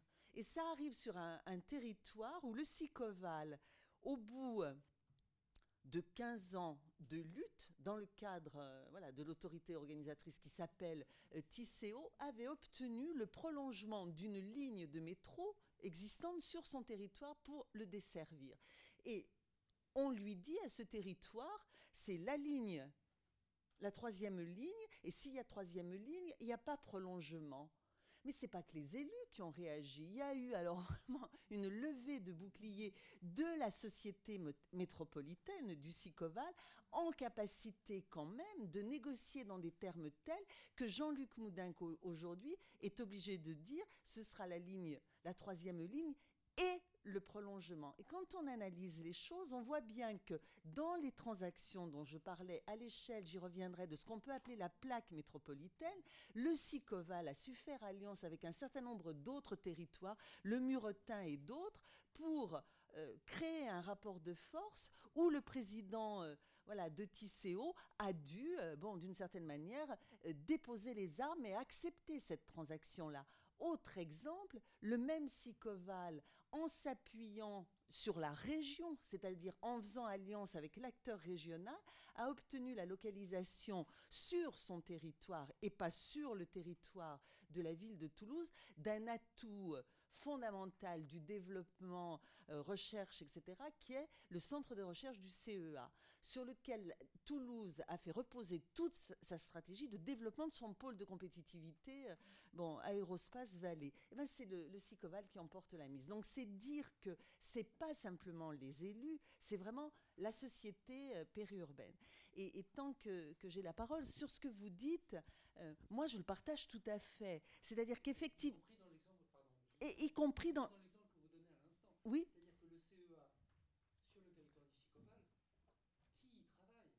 Non mais, non mais je, je suis absolument d'accord. Le, le, on voit bien que c'est pas les étudiants, les, mais on est d'accord. élus avec leurs habitants derrière qui se... Non, c'est des habitants qui échappent à leurs élus aussi. Euh, Alors, il y a plein de Toulousains qui étaient effectivement pour qu'on prolonge le, Oui. Oui, non, mais on, est bien d'accord. Ça veut, ça veut bien dire qu'effectivement, la scène dont on parle, c'est bien une scène de transaction, effectivement, à l'échelle métropolitaine ou sur des enjeux de territoire périurbain, il peut y avoir des alliances où il ne s'agit pas simplement, effectivement, des élus et des habitants euh, de, l'espace du, du, Sicoval. Néanmoins, la question que vous posez de l'espèce de contradiction dans laquelle on est, d'élus évidemment, dont la légitimité politique euh, est liée à un territoire précis, voilà, la commune pour, euh, pour le moment, euh, et le fait qu'aujourd'hui, pour les raisons que vous indiquez également, c'est-à-dire des modes de vie, des déplacements, des mobilités qui s'organisent à une échelle qui est pour nous l'échelle de la plaque métropolitaine, ce décalage-là, évidemment, il pose aujourd'hui de plus en plus euh, de problèmes. Et on voit bien qu'un certain nombre d'élus, en même temps, savent bien que leur légitimité politique, ils l'attirent évidemment du suffrage universel direct sur leur territoire, et qu'en même temps, voilà, c'est une maille qui pose problème et on voit bien un certain nombre d'élus essayer de gérer euh, cette contradiction-là. Et le dernier point, par rapport à l'exemple que vous donnez d'Aix-Marseille, il y a une échelle qu'on voit aussi émerger, qui est l'échelle vraiment euh, de ce qu'on appelle nous la plaque métropolitaine. C'est-à-dire que là, on est à une, à une échelle où on a Toulouse, mais toutes les villes moyennes de, de, la région. Et qu'on voit bien que la scène de la transaction territoriale, c'est bien à cette échelle-là qu'elle est en train de s'organiser. Alors, à Toulouse, ça prend une forme tout à fait spécifique qui s'appelle le dialogue métropolitain. Donc on n'est pas sur une logique de pôle métropolitain, on est sur une logique associative, mais là aussi où commence à s'organiser une réciprocité, c'est-à-dire schéma centre-périphérie qui valait pour le rapport la métropole, le périurbain, la métropole, les villes moyennes, c'est fini. Le dialogue métropolitain, c'est bien euh, donnant-donnant entre les villes moyennes et Toulouse. C'est le maire d'Albi qui dit au maire de Toulouse, voilà, patrimoine, classement de, classement de ma ville au patrimoine mondial de, l'UNESCO, je suis moi un élément d'attractivité qui participe au développement métropolitain. Et on voit bien là qu'il y a quelque chose qui est en train de, se passer, c'est-à-dire où on rentre sur une scène de la négociation territoriale, de la transaction euh, euh, territoriale, où d'abord euh, les cartes sont redistribuées, où il y a des possibilités euh, d'alliance, alors où ça devient effectivement assez complexe euh, à lire et où on voit bien qu'il y a à la fois la métropole, qu'il y a à la fois les communautés d'agglomération, alors Albi, Castres, et on peut toutes les prendre, Carcassonne et j'en passe, Foix, Cahors, etc., Auch, et puis voilà, ces territoires, euh, ces territoires périurbains. Et c'est tellement vrai la force de ce processus-là qu'on voit bien que des petites intercommunalités sont en train de se rendre compte que pour rentrer sur cette scène-là, dans les espaces interstitiels, il faut effectivement qu'elles se regroupent. Et ce que vous disiez de, de, ce mouvement-là, où on voit un certain nombre de petites intercommunalités, qui étaient plutôt des petites intercommunalités de protection, de défense, etc., bon, comprendre que pour rentrer dans le jeu, il faut qu'effectivement elles changent voilà, de dimension. Hein. Donc je pense que c'est aussi cette échelle-là. Est-ce qu'il y a un acteur qui peut faire la coordination alors ça, alors ça, ça, ça renvoie, voilà. Mais ça, ça renvoie, mais ça renvoie à ce que vous disiez. C'est, je pense que l'enjeu demain, c'est la manière dont se gérera le rapport entre les métropoles, chefs de file ou pas, hein, de, ce grand jeu territorial, et puis euh, la région, en capacité ou non d'assumer euh, une, une coordination. Là, quand on prend la nôtre, on est quand même sur une région, tant qu'on était Midi-Pyrénées, qui est une région qui s'est structurée politiquement sur euh, le, rejet du phénomène métropolitain, c'est-à-dire la métropole prédatrice, la métropole qui vide le reste du territoire contre la réalité. Hein. C'est une, construction, c'est une construction politique, mais qui a nourri quand même les représentations et dont un certain nombre d'élus sortent aujourd'hui. Hein, les villes moyennes, absolument euh, euh, typiques. La région euh, n'a pas changé de position, simplement le fait qu'on rentre dans une grande région où il y a une autre métropole, hein, Montpellier, de ce point de vue-là, change la donne. Et est-ce que la région sera en capacité d'être l'ordonnateur, le coordonnateur? C'est une, une, grande question. Ce qu'on observe aujourd'hui, c'est que les deux métropoles qui ont bien compris qu'il y avait une fenêtre de tir à utiliser maintenant parce que organiser l'appareil euh, administratif, institutionnel d'une région à 13 départements qui va de Valence d'Agen à Alès, enfin vous voyez la complexité de la chose. En gros, ça va prendre probablement à minimum, à minima un, an ou deux ans. Donc les métropoles se sont dit, euh, c'est le moment de prendre le leadership. Et qu'est-ce qu'elles ont fait? Ben, Elles ont euh, écrit une charte de coopération qui est signée, qui a été votée déjà par les deux conseils communautaires et qui euh, est, mise en scène là la semaine prochaine. Et c'est intéressant d'observer que dans cette charte métropolitaine, il n'y a pas simplement la collaboration entre les deux métropoles, il y a le fait que les deux métropoles disent on est aussi responsable des dialogues avec les territoires qui nous environnent. Donc on est aussi animateur euh, du territoire. Donc la, la, question qui était posée du rapport région-métropole, on la trouve partout dans des configurations probablement variables. Juste très rapidement sur la, question que vous posiez sur euh, ces élus euh, protecteurs de, ou non d'ailleurs de, euh, leurs administrés. dans le territoire que je citais là tout à l'heure du, Beaujolais, j'ai vraiment en tête deux profils très différents. il y a tout d'abord, globalement, tous, hein, ils sont quand même plutôt pour la captation des richesses, qu'elles soient économiques ou résidentielles, mais ils ont peut-être deux stratégies pour les mettre en œuvre. Il y a le mythe du ratio emploi actif, donc en gros, je ne veux pas être une ville dortoir, une commune dortoir, et donc je vais créer de l'emploi en disant euh, bah, les gens qui, vont à Lyon, en fait, bah, je vais les garder sur le territoire parce que j'ai fait ma zone d'activité. Donc il y a ce, mythe-là du ratio emploi actif égal à 1, voire supérieur, euh, donc qui échoue hein, quasiment euh, systématiquement. et donc. c'est ça. Oui, d'ailleurs, c'est plutôt le, rapport des, résidents euh, travaillant sur la commune, qui d'ailleurs avant 75 est plutôt de 75% sur la commune, et puis qui s'est inversé là sur les, sur les, on a 75% de gens qui travaillent et habitent euh, dans des communes différentes.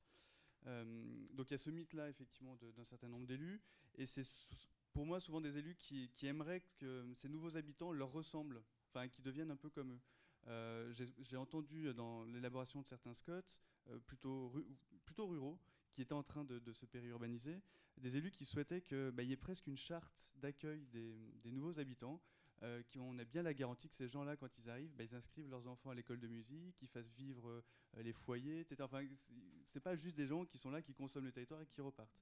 Donc il y avait cette crainte-là quand même. Donc euh, c'est la première étape, on va dire, de la périurbanisation d'un point de vue politique. et puis, dans ce même territoire, il y a euh, à Anse, et euh, on, a fait un atelier FNO euh, récemment dans cette commune-là. quelques élus comme ça qui sont un peu visionnaires et qui se disent bon bah de toute manière je vais pas lutter contre ces gens-là, ma commune est attractive, tant mieux, et qui du coup se bagarrent pour accompagner leur mode de vie. J'ai l'exemple en tête d'un élu qui a réussi à négocier avec la région, la SNCF, pour faire déplacer une halte ferroviaire, enfin une vieille gare, la transformer en halte ferroviaire, créer du commerce autour, une opération de logement, en, ayant euh, évidemment la conviction que ce n'était pas forcément des gens qui allaient euh, euh, travailler sur la communauté. Mais il a accompagné finalement un système de, de, mode de vie métropolitain, périurbain.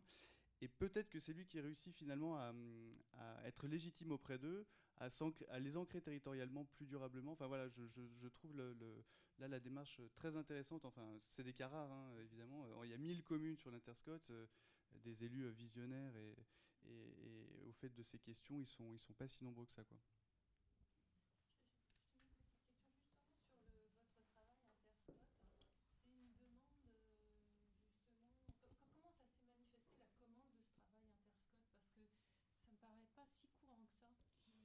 Euh, en, en, France, il n'y en a pas énormément. Je crois qu'il y a 5 ou 6 démarches interscot euh, avec des niveaux d'intégration très différents. Euh, avec Toulouse, ce sont les, les, deux, les deux démarches un peu pionnières. Euh, Toulouse qui avait plutôt pris, la voie de, l'institutionnalisation avec la création d'un groupement d'intérêt public, hein, si je ne m'abuse. Et, à Lyon, il y a plutôt une culture, on va dire, du dialogue à Lyon. Lyon, c'est une vraie confluence, au sens où l'image de la gastronomie lyonnaise, il n'y a rien qui pousse à Lyon, tout pousse dans ces interlandes. Il y a des, j'aime pas trop ce terme, mais des identités, des terroirs très, très forts autour de Lyon, qui fait qu'effectivement, on ne peut pas faire un Scott unique.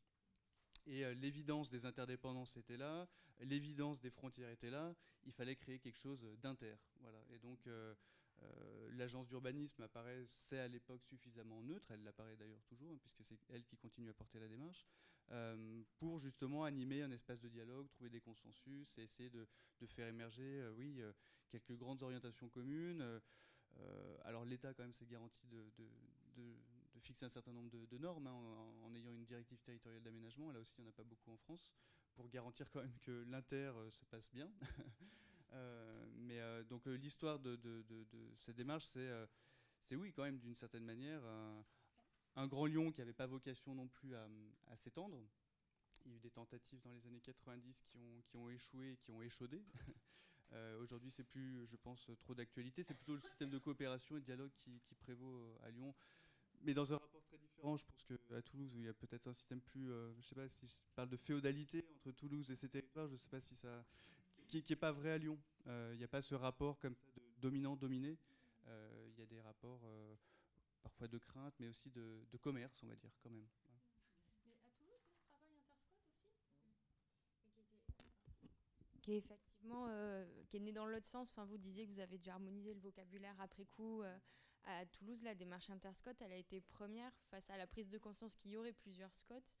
Euh, et donc, euh, au moment de l'application de la loi SRU, euh, le dialogue a d'emblée été engagé à l'échelle de l'aire urbaine pour dire on fixe un modèle d'aménagement commun, on fixe des principes communs, et ensuite on verra comment on décline et on applique ces principes. Et donc, il y a une charte interscot, mais qui est première donc, dans, le, dans le temps. C'est le premier document qui a fédéré tous les élus urbains et périurbains autour de ce modèle d'aménagement.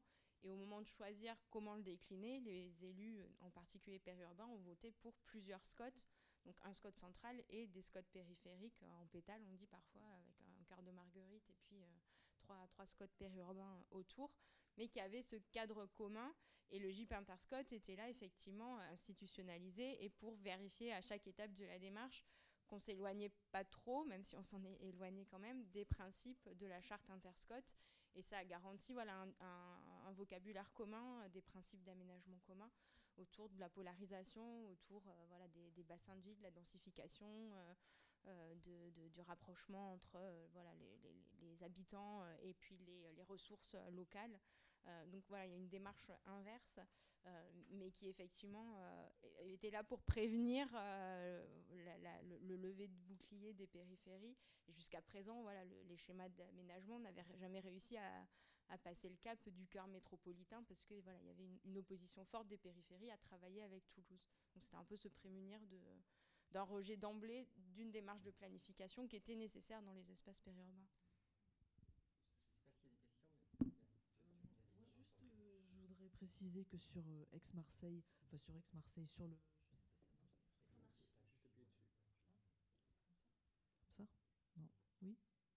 Euh, sur le département des Bouches-du-Rhône, euh, la DDTM a engagé une démarche interscot il y a, je ne me rappelle plus combien d'années, mais il y, a, un moment, euh, peut-être 7, ans, je ne sais plus, et qui avait donc qui était à l'échelle du département, qui s'est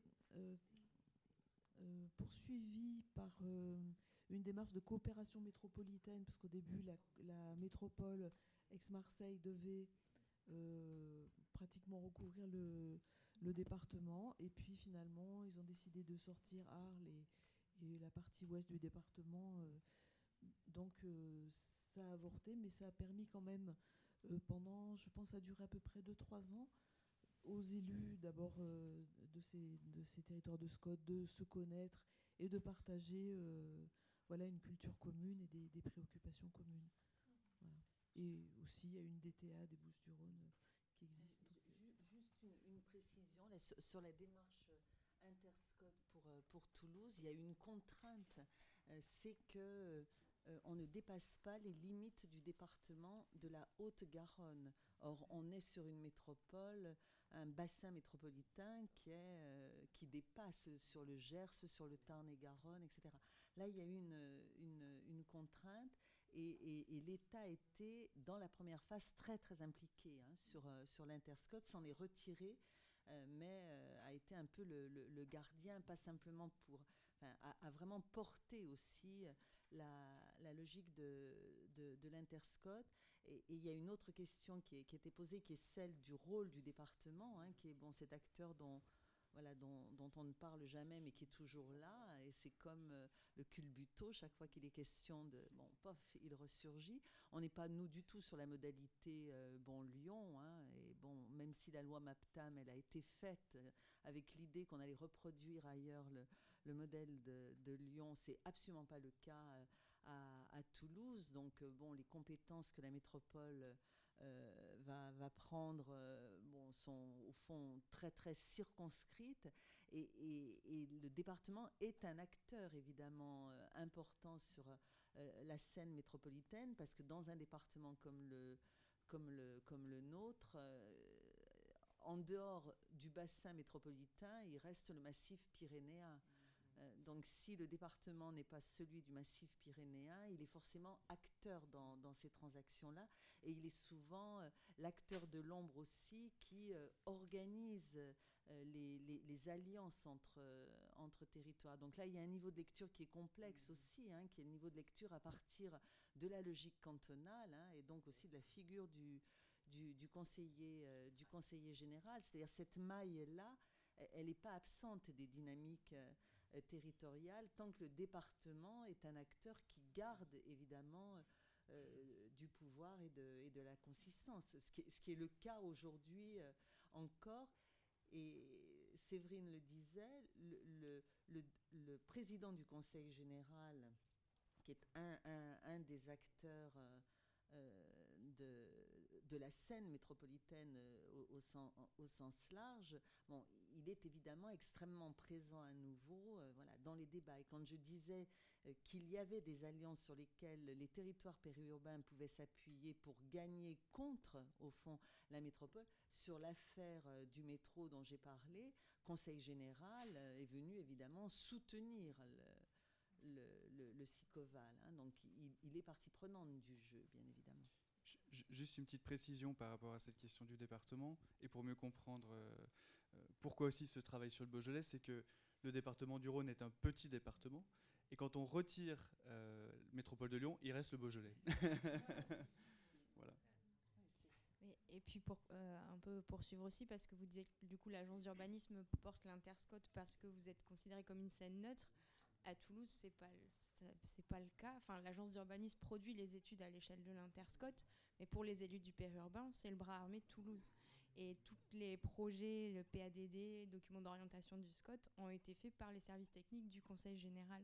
Les élus périurbains se sont appuyés vraiment sur euh, euh, cette sphère-là euh, pour bah, ne pas être, voilà, ne, ne, pas avoir ces principes et ces projets dictés par l'agence d'urbanisme qui est vraiment associée très fortement à Toulouse dans le contexte métropolitain. Là.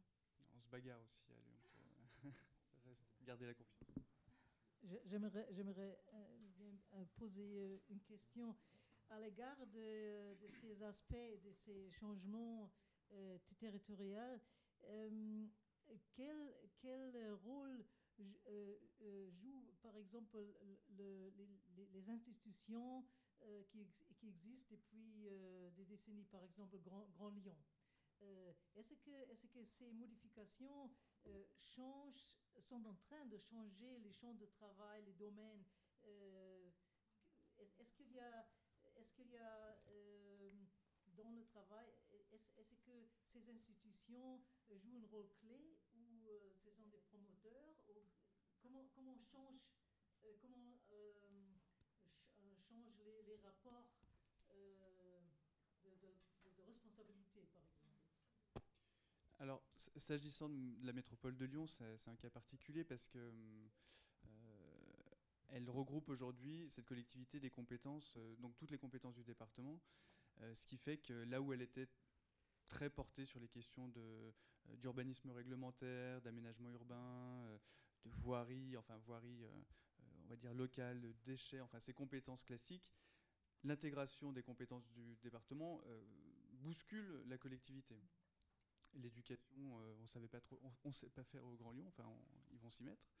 la question du social, enfin donc aujourd'hui, là où le Grand Lyon était très assis, très, très compétent, avec une ingénierie, vraiment de pointe sur toutes ses compétences classiques, avait cette capacité à se projeter, du coup dialoguer avec ses voisins. Je pense qu'aujourd'hui, ce qu'on observe, c'est que le fait d'avoir à se reposer, d'une certaine manière, une forme d'introspection, fait qu'on regarde moins ses voisins. Et, c'est pour ça que les voisins se questionnent. Euh, et c'est vrai que le type de démarche, Interscode, pôle métropolitain, euh, euh, avec une nouvelle région en plus. Donc oui, il y, a, là quand même nature à, rassurer parce que finalement la transition se fera. Hein. Le Grand Lyon saura faire du social, saura faire de l'éducation, mais voilà, il y a une, je pense une transition qui, qui coupe un peu les, liens là, de dialogue. C'est pour ça que les voisins se, questionnent, c'est peut-être aussi pour ça qu'ils euh, commencent à dialoguer entre eux aussi parfois.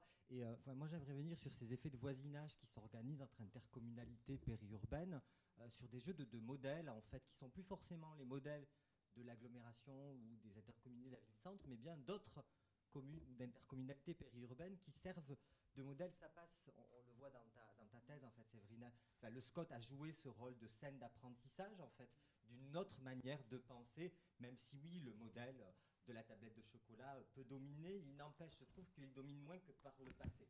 Voilà. Et euh, bah quand même. Quand on regarde les choses dans le temps long, mais peut-être pas partout, là aussi, je suis d'accord, peut-être pas partout. Mais ces espaces périurbains qu'on considère comme en maturation, on est sur des élus qui, cherchent à faire autrement. Ils n'y arrivent pas toujours, mais ils cherchent à le faire. Quand on est dans les espaces où la périurbanisation commence, on est sur des élus qui ne cherchent pas à faire autrement. Ils, prennent ce qui arrive. Et, du coup, il se pose des questions, et il se pose probablement, il me semble, moi, ça fait maintenant presque 20 ans, il se pose des questions plus rapidement que ceux qui sont actuellement en cours de maturation. Pourquoi? Parce qu'il y a des scènes qui s'organisent, voilà, ou parce qu'il y a des effets de voisinage. Et je vois bien, dans l'heure ou dans les autres euh, intercommunalités, le modèle de Houdan, par exemple, joue un rôle, en fait. Alors, il est interprété, il est approprié de différentes manières, chacun y voit ce qu'il a envie d'y voir, certes, mais il n'empêche que le modèle, c'est pas Versailles, c'est pas Saint-Germain-en-Laye, c'est pas Saint-Quentin-en-Yvelines, c'est pas, c'est pas Mantes-la-Jolie, c'est pas, c'est pas Paris, c'est une autre intercommunalité périurbaine qui a aux yeux de ces élus-là et de leurs habitants quand on les interroge aussi quand même. Parce qu'ils sont, comme tu l'as dit euh, euh, Nicolas, en fait, ils naviguent malgré tout euh, à travers ce périurbain-là, plus qu'ils ne naviguent en direction du centre. Eh ben, ils repèrent aussi ces transformations-là dans des contextes bien particuliers. Et, voilà, et, je trouve que c'est quand même intéressant. Ça, c'était, je ne sais pas si c'est une question, mais c'est une remarque. Ma deuxième question, la plaque, la, plaque métropolitaine, moi, et autour de la plaque métropolitaine, qu'est-ce qui se passe en fait? Est-ce que, le, périurbain n'est pas celui du. Est-ce que c'est pas ce périmétropolitain-là? Enfin, je, enfin, voilà, je, ne sais pas. Est-ce que c'est peut-être que j'alimente le débat de Christophe Guy, j'en sais rien, mais mais enfin voilà, quid de ce qui se passe autour de ces grandes plaques métropolitaines, euh, tant à Lyon, euh, à Paris, je, on voit bien, moi je vois bien, entre Paris et Évreux, ça s'organise plus ou moins bien, pas si mal que ça. Au-delà de Évreux, ben, ça devient, enfin voilà, ça devient problématique si on prend, si on prend ce qui se passe aux Andelys, il y, a des questions là en termes d'aménagement, de débordement, euh, de fragilité sociale, qu'on trouvait peut-être à certains niveaux de la ville-mère il y, a 20 ans, qu'on retrouve parfois un tout petit peu plus loin. Ça ne veut pas dire qu'ils n'existent pas dans le, périurbain de la plaque métropolitaine, mais il y a, a peut-être une réponse qui a été proposée où il y a eu une adaptation des populations locales. Euh, elles ont réussi à y trouver une place d'une certaine manière. Est-ce que dans d'autres, au-delà de cette plaque métropolitaine, il n'y a pas des enjeux quand même aussi qui se posent? Est-ce que la réponse est toujours une extension de la plaque métropolitaine? Enfin, voilà, je, pose 36 000 questions. Euh, la, plaque métropolitaine, enfin, quand on prend notre, notre territoire, elle n'est pas posée comme ça sur un no man's land. Il n'y a pas la plaque métropolitaine sur le désert. Il y a la plaque métropolitaine sur des territoires qui sont structurés aussi par d'autres métropoles. Et, quand tu dis qu'est-ce qui se passe euh, aux franges de, l'espace de la plaque métropolitaine. D'abord, quand on est sur Toulouse, d'une certaine manière, on quitte, on quitte Midi-Pyrénées. Et, alors, qu'est-ce qui se passe là? D'abord, moi, je, vois bien qu'il y a des effets de plaque métropolitaine européenne. Il y a des effets de ce qui se passe à Londres.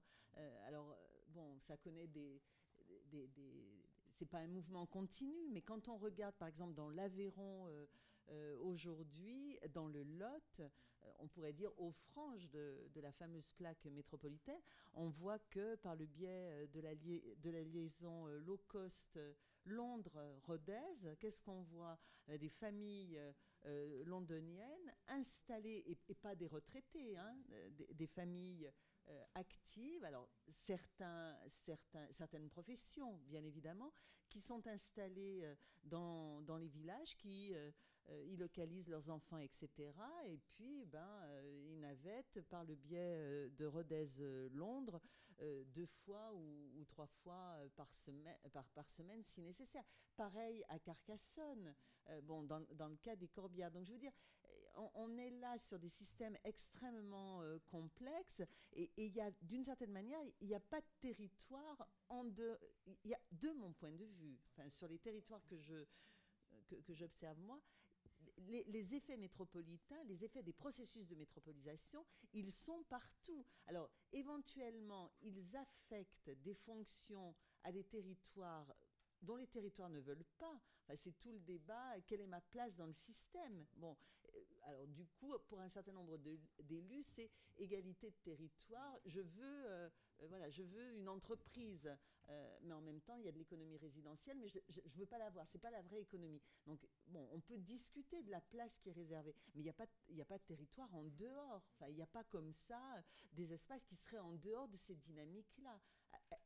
Ils ont une place, pas forcément celle à laquelle ils aspirent, pas, forcément celle euh, qu'ils veulent. Alors après, ils ont la capacité ou pas de développer un projet. Et bon, et les territoires sont pas à égalité pour, développer un projet. Ils n'ont pas tous les mêmes ressources. Mais voilà, la plaque métropolitaine, elle n'est pas sur le désert et, elle, s'encastre euh, dans un système territorial qui opère à bien d'autres échelles.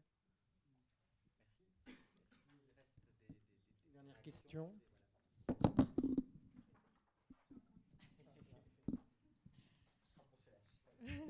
mais parce que je, voulais quand même euh, revenir, parce que je, me suis mal fait comprendre, je pense.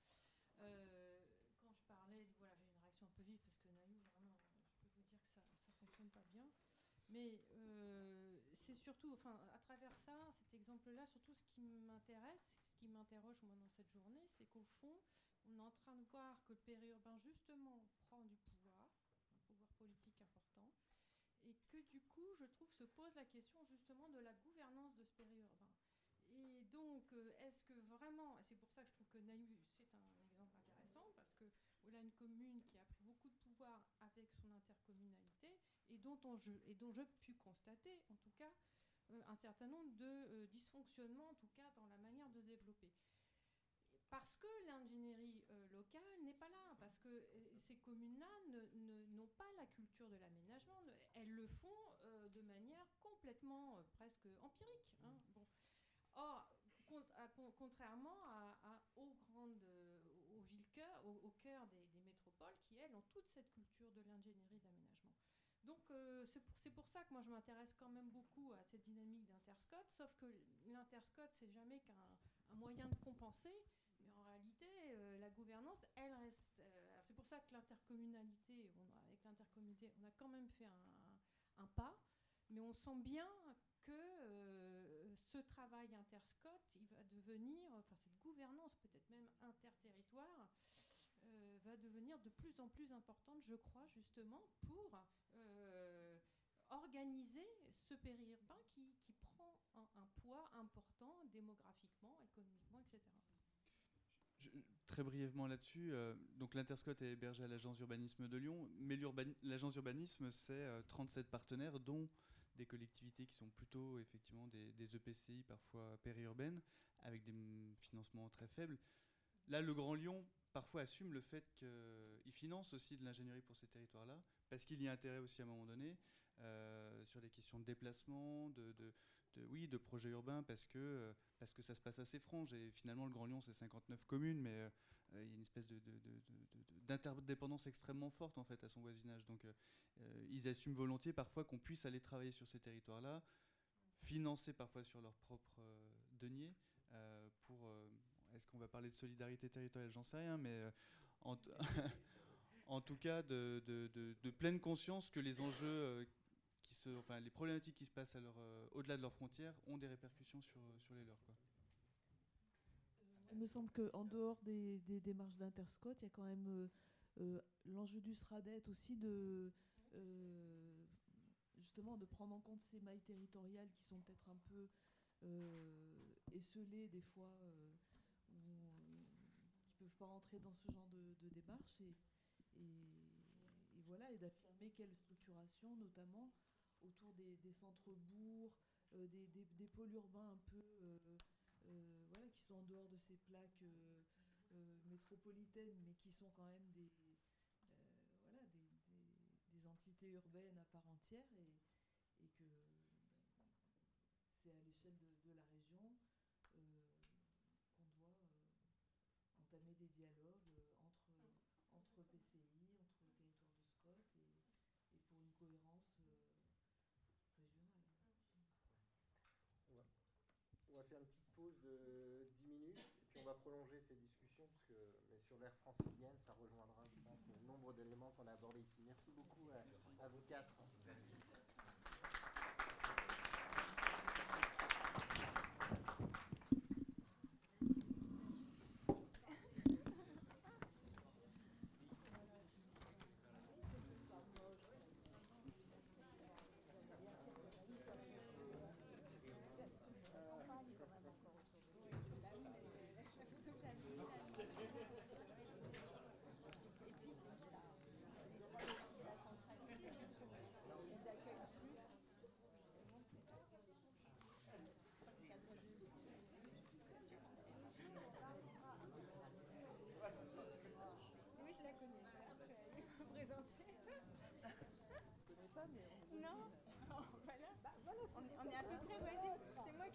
coordonnées à l'OFA, mais des gens que je ne connaissais pas.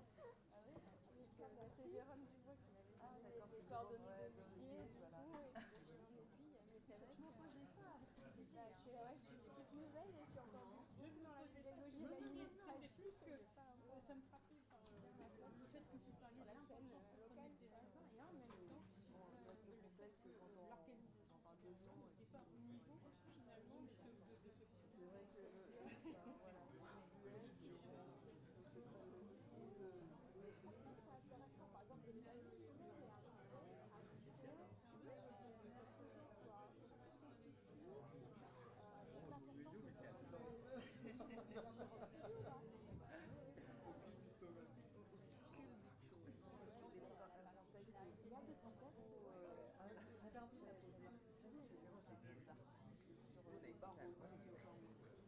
On le savait, il y a des textes déjà, mais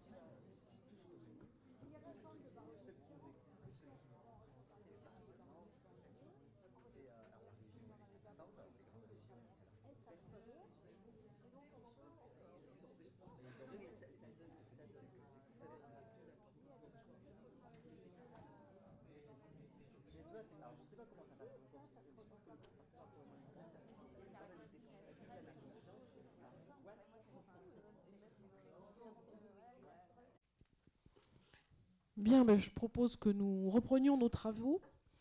Donc, euh, troisième euh, table ronde, cette fois-ci table ronde régionale. Euh, on a commencé par la région d'ailleurs, et on va donc finir par la région. Je pense que cela montre en quelque sorte aussi le, pourquoi hein, de, cette journée. on est bien dans une interrogation du périurbain francilien au travers de regards multiples. Donc, euh, table ronde régionale qui réunit euh, cinq acteurs, euh, avec des regroupements, je pense qu'on le voit déjà dans la manière dont ils se sont installés. donc, tout d'abord, nous avons Dominique Bonini, esselé, qui représente le CAUE de, de Seine-et-Marne du 77. Donc je pense que ça nous donne déjà une, image de, ce sur quoi on va travailler, dernier département touché par la périurbanisation, si je puis dire, avec des dynamiques un petit peu différentes. et comme nous avons, nous, travaillé plutôt sur l'Ouest, je pense que ce sera important. Deuxième groupe, Sandrine Berroir, qui nous vient de, Paris 7 d'Hydro, et Christophe Keva de Paris 1. ils ont monté et fait avec d'autres un PUCA euh, dans, la dernière, euh, dans la dernière, euh, le dernier groupe de PUCA. Ils ont travaillé notamment sur l'Oise. Donc ce sera intéressant de voir comment cette, cette périurbanisation s'exprime dans l'Oise et justement les jeux de regard. Et puis, troisième groupe, Claire Arago de Paris 10 Nanterre et Lionel Rouget de Caen, de l'Université de Caen, qui faisait partie du, du PUCA euh, dont on vous a présenté ce matin les, les, conclusions, enfin dont Martine Berger vous a présenté les conclusions ce matin. Donc je pense qu'on a là euh, euh, différents personnes qui peuvent nous parler des différents territoires de ce périurbain francilien. Et on voit bien qu'après avoir évoqué ce matin des modèles internationaux et comment ces modèles avaient circulé, comment dans la première partie de l'après-midi on a discuter de, des rapports entre ces espaces périurbains et les métropoles, euh, intégration, pas intégration, comment ça se passe, offensif, pas offensif. Euh, on va rentrer vraiment dans la fabrique euh, de ces espaces périurbains. Hein, et je pense qu'on a déjà eu pas mal de pistes. Je pense notamment, j'en cite juste quelques-unes, mais on va y revenir.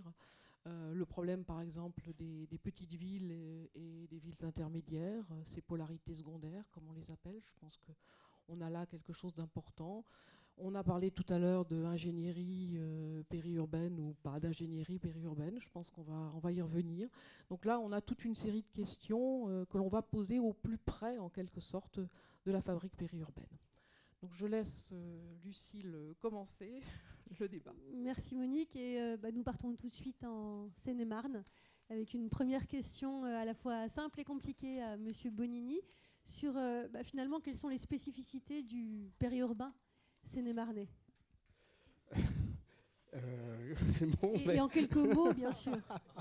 Euh, qu'est-ce que une spécificité peut-être par rapport aux autres périurbains qu'on rencontre en Grande Couronne, dans les quatre autres départements, finalement les trois autres, peut-être qu'on dirait de la Seine-et-Marne qu'elle subit une attractivité pour se loger à coût modéré. Alors ça peut être un atout et ça peut être aussi euh, euh, un inconvénient lorsque euh, un département souhaite résister et ne pas devenir déversoir. C'est le mot qui a été à un moment donné expliqué. Alors déversoir, accueil de population, c'est certes, mais derrière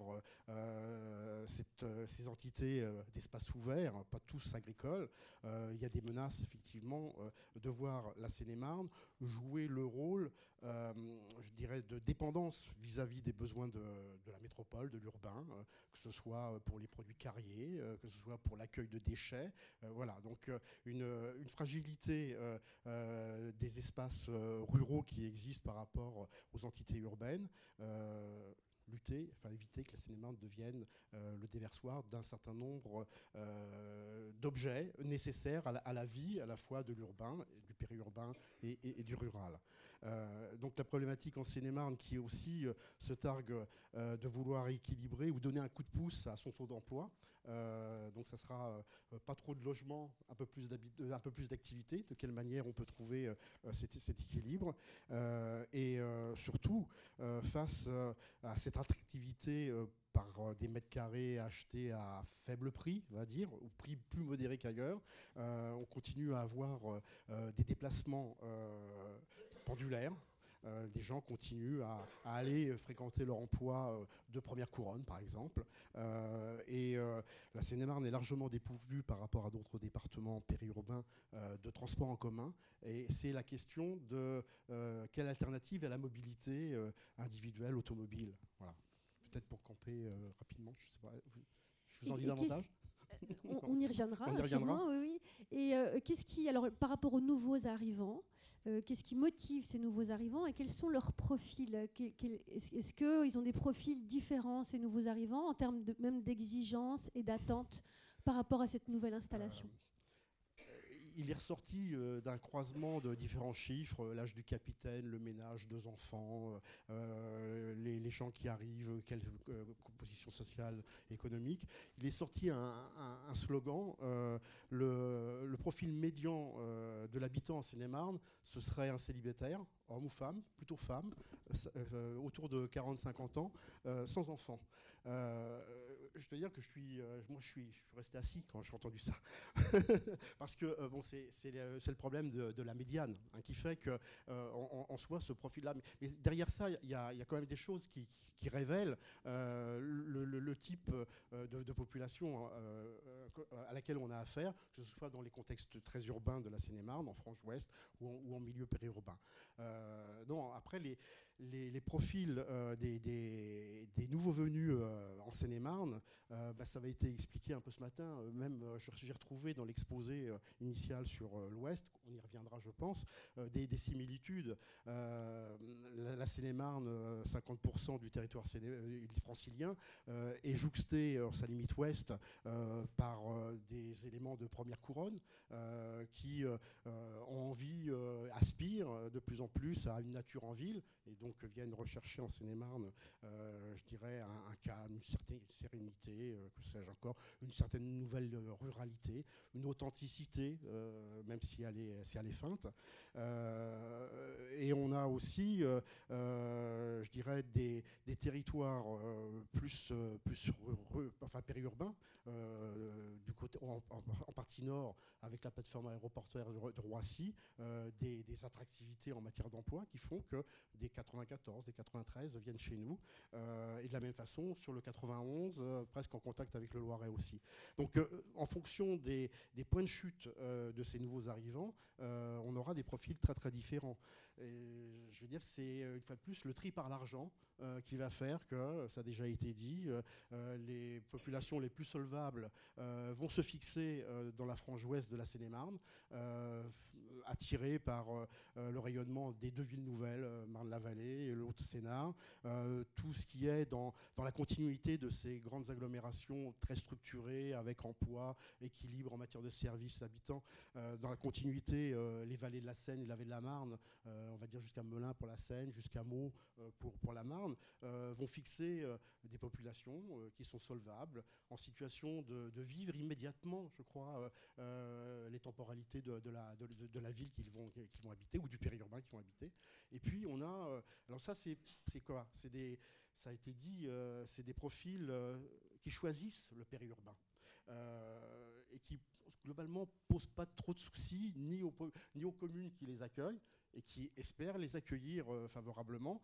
on a évoqué Éric Charme, il s'est longuement penché sur le territoire autour de Roissy-Charles de Gaulle et nos communes de 700-800 habitants autour de, ce secteur-là pratique euh, la globalisation, euh, une gentrification, euh, avec donc des personnes aisées qui savent se déplacer, qui bénéficient d'un certain nombre Donc là, on est dans le, choix. Hein, le choix rend libre, on est libre quand on a le choix, c'est le cas. D'autres profils qui, je sais pas, aspirent à, à ne peu, un, peu, un peu moins de densité euh, de proximité avec son voisin, euh, quel qu'il soit, euh, qui n'a pas forcément beaucoup d'argent, ben on le retrouve dans des territoires complètement excentrés, à 80 km de, Paris, au bout, de la vallée de la Seine, par exemple, autour de Bray-sur-Seine, commune patrimoniale, 3500 habitants, qui d'un seul coup d'un seul vous sort un, lotissement de, 50 lots, accession à la propriété. là, on est dans des montants à, je sais pas, euh, une petite parcelle, 300 mètres carrés, euh, la petite maison de ville, autour de 250, 300 000 euros. Euh, des gens qui s'endettent sur 20 ans, qui conservent leur, travail à 80 km, alors Orly Sud ou proximité de, Melun, des déplacements pendulaires, chef de famille ou mère de famille parti le matin à 5 heures, retour sur 8 heures, double peine, parce que ça doit être de l'habitat contemporain, mais c'est quand même des passoires énergétiques. alors le tableau serait, euh, serait catastrophique si euh, on ne pouvait y voir dans ces secteurs qui n'ont pas été encore gagnés par le renforcement d'équipements publics. Il n'y a pas de crèche, il n'y a pas de. Peut-être que le périscolaire tout juste se met en place de, de façon balbutiante. il y a pour ces types de populations qui sont souvent d'ethnies très diverses une entraide qui se met en place. Euh, réellement, le voisinage fonctionne euh, dans un épaulement. Euh, je te garde tes enfants, ta bagnole est en panne ce matin, on a le même trajet, on, fait du covoiturage. Enfin, c'est un peu le, système, le débrouille. mais à un moment ou un autre, c'est le type de population qu'on va dire fragile. qui va se retourner vers la municipalité et interpeller la gouvernance. donc voilà. Et comment réagit la gouvernance en question? Comment elle réagit? Elle, comme, les départements d'ailleurs, elle, doit faire face de plus en plus à une demande euh, d'appui euh, social. Euh, elle n'a pas toujours l'argent tout de suite pour le faire. sur certains équipements qui lui font défaut, bah, finalement, elle va peut-être se mettre à regarder autour de l'intercommunalité. Et pour le coup, les, les, quelques politiques je dirais, euh, contractuelles, qui peuvent être celles de la région, qui peuvent être celles du département, euh, deviennent à un moment donné euh, un, outil, un outil d'équilibre qu'il peut être sollicité pour mettre en place ce type, type d'équipement. Et, vous me parliez en fait l'autre jour de nouveaux habitants friands un peu de tendances nouvelles. Oui.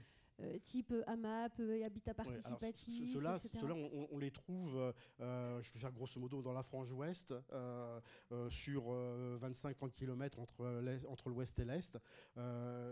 c'est des, gens qui ont choisi, sont dans la situation du, du périurbain choisi.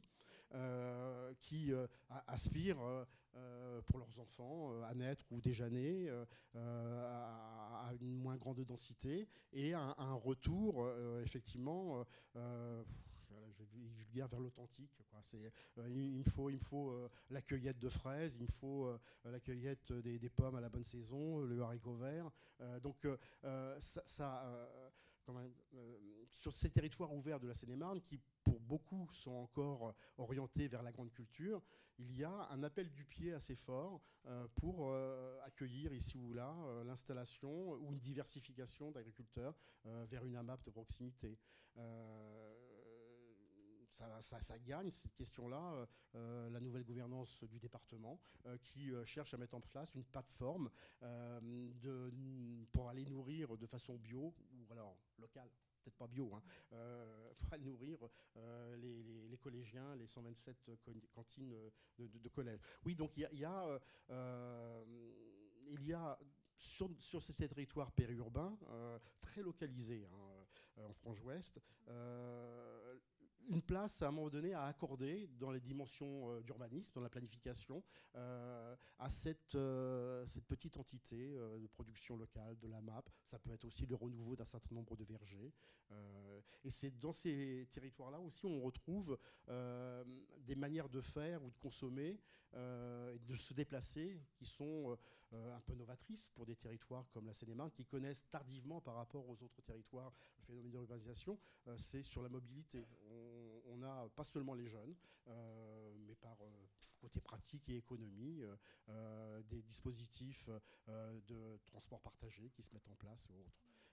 le, département, du reste, alors c'était des dispositifs mis en place par l'ancienne gouvernance qui, qui, perdurent en, appui d'une politique d'irrigation de le territoire par Seine-et-Marne Express pour aller rejoindre les, grandes, les grands pôles d'activité, hein, que ce soit Roissy, que ce soit en direction d'Orly ou Marne-la-Vallée ou autres, euh, mettent en place à des, des, croisements judicieux de routes départementales, euh, des, euh, des, aires de, de stockage. Euh, vous habitez un petit village à 3 km de cette aire, vous prenez votre bagnole ou mieux votre vélo, vous allez là à, la bonne heure pour attendre le, passage de seine Express qui va vous emmener, je sais pas, 30 km plus loin sur, sur votre lieu d'emploi. Donc oui, il y a, en lien avec ces spécificités, mais qu'on doit peut-être retrouver dans l'Ouest aussi, des mobilités un peu novatrices qui se mettent en place.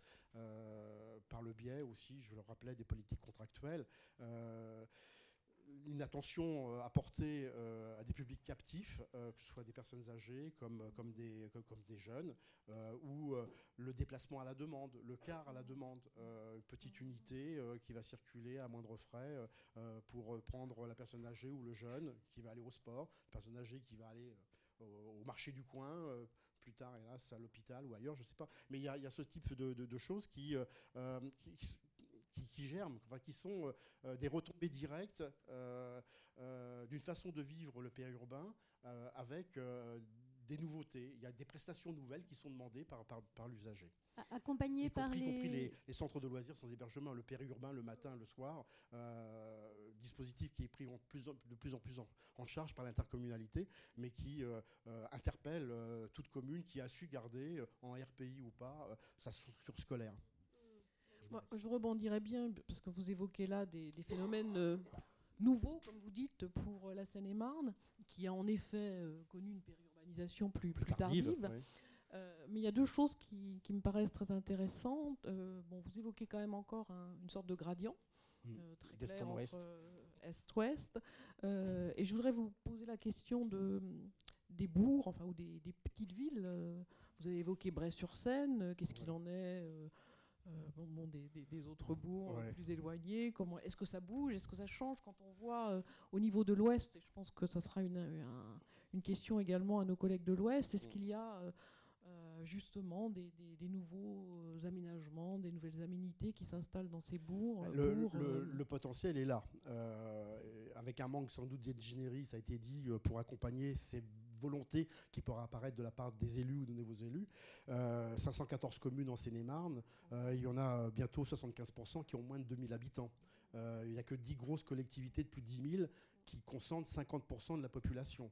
il y a 7 communautés d'agglo et 31 comme comme peut-être un peu trop petites, qui ont attendu euh, euh, les nouvelles dispositifs pour essayer de comprendre comment ils allaient être euh, en situation de travailler avec la ville-centre. On, a encore en Seine-et-Marne, sur des intercommunalités, des rapports ville-centre, périphérie urbaine, avec des, choses qui se jalousent, des, communes périphériques qui accueillent les gens solvables et, la commune-centre qui dépérit et qui néanmoins garde collège, équipement, santé, commerce, structure commerciale et autres. Et donc voilà, ce genre de ce type de tension.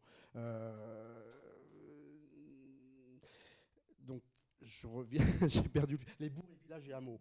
Euh, alors, bourg, village et hameaux, c'est un, concept issu directement du, SDRIF. Euh, je crois que c'est vous, il y a eu, qui avez fait le constat un temps que le développement dans les bourgs et villages et hameaux, avant l'annonce du SDRIF vous nous a complètement échappé. Euh, en, termes d'accueil de population, il y a presque eu plus de gens, euh, ça a été le cas bon, moi en Seine-et-Marne, dans les communes de moins de 2000 habitants, euh, toutes elles ont eu un temps de leur petit lotissement en, limite d'agglomération, la maison sur le milieu de la parcelle, au mieux sur une limite séparative.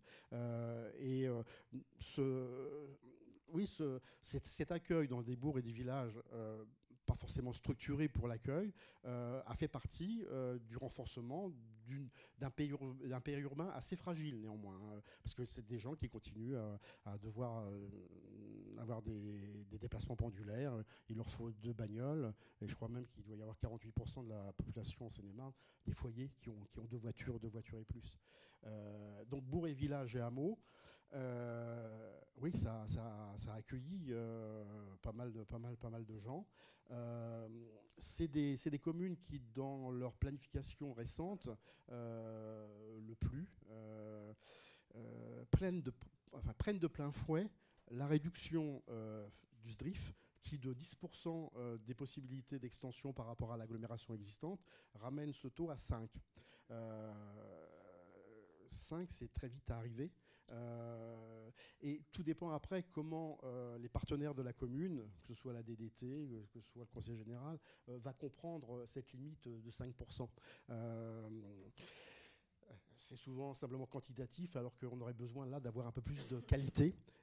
et les CAUE sont de ceux qui diraient euh, laissez donc passer 5, 7, 10, pourquoi pas pour cent, euh, si on a derrière le projet de qualité qu'il faut, et surtout s'il y a euh, l'échelle de l'opération qui permettent, qui garantissent un équilibre de l'opération pour celui qui prend le risque d'aller urbaniser à cet endroit-là, et qui soit un, lieu agréable à vivre pour, pour les futurs usagers et pour les habitants.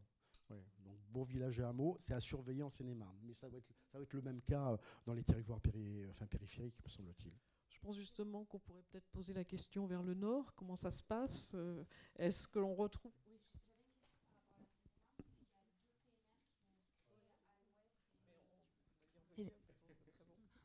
Euh, à l'ouest et au sud de la Seine-et-Marne vont se créer deux PNR euh, au niveau euh, de Meaux, des Morins et autres.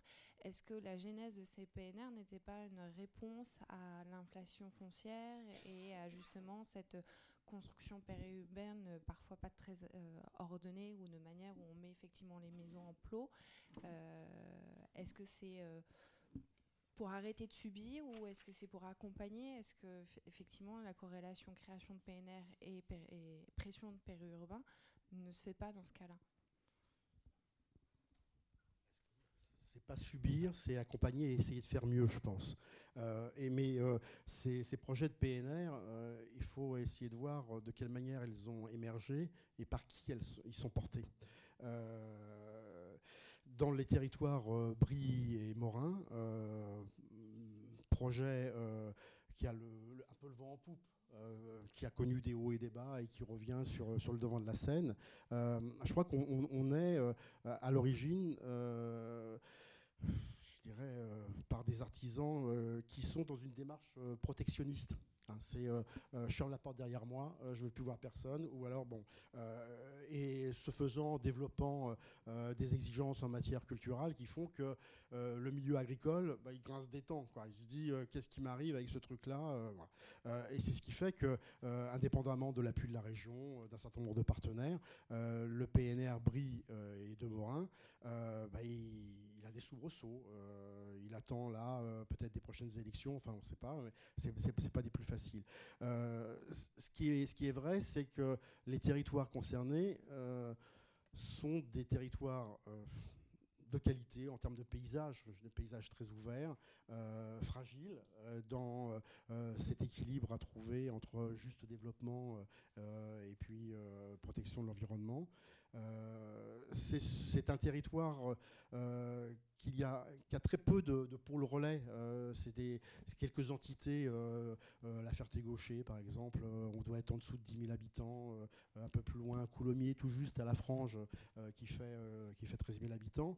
ce qu'on n'a pas compris sur ce territoire-là, et les élus ne l'ont pas compris non plus, c'est la réduction de son périmètre initial euh, tendant, semble-t-il, à, évacuer de cette notion de périmètre euh, PNR euh, la grande vallée du Grand Morin, qui est pourtant, sur le plan patrimonial, quelque chose de, perceptible. Enfin sur, le, sur le cas du, du Gâtinais, le PNR au, sud de, au sud de Montreux, c'est celui-là que vous, évoquez, il en est, il en est à, moi j'ai envie de dire, ses premiers pas.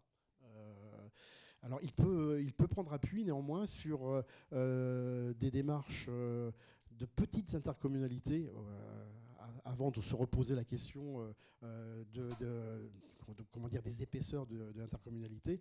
On a sur ce territoire au sud de Montreux euh, une communauté de communes de 5000 habitants euh, regroupant 10-12 euh, communes. C'est rien du tout. mais le préfet à l'époque l'avait reconnu comme projet intéressant.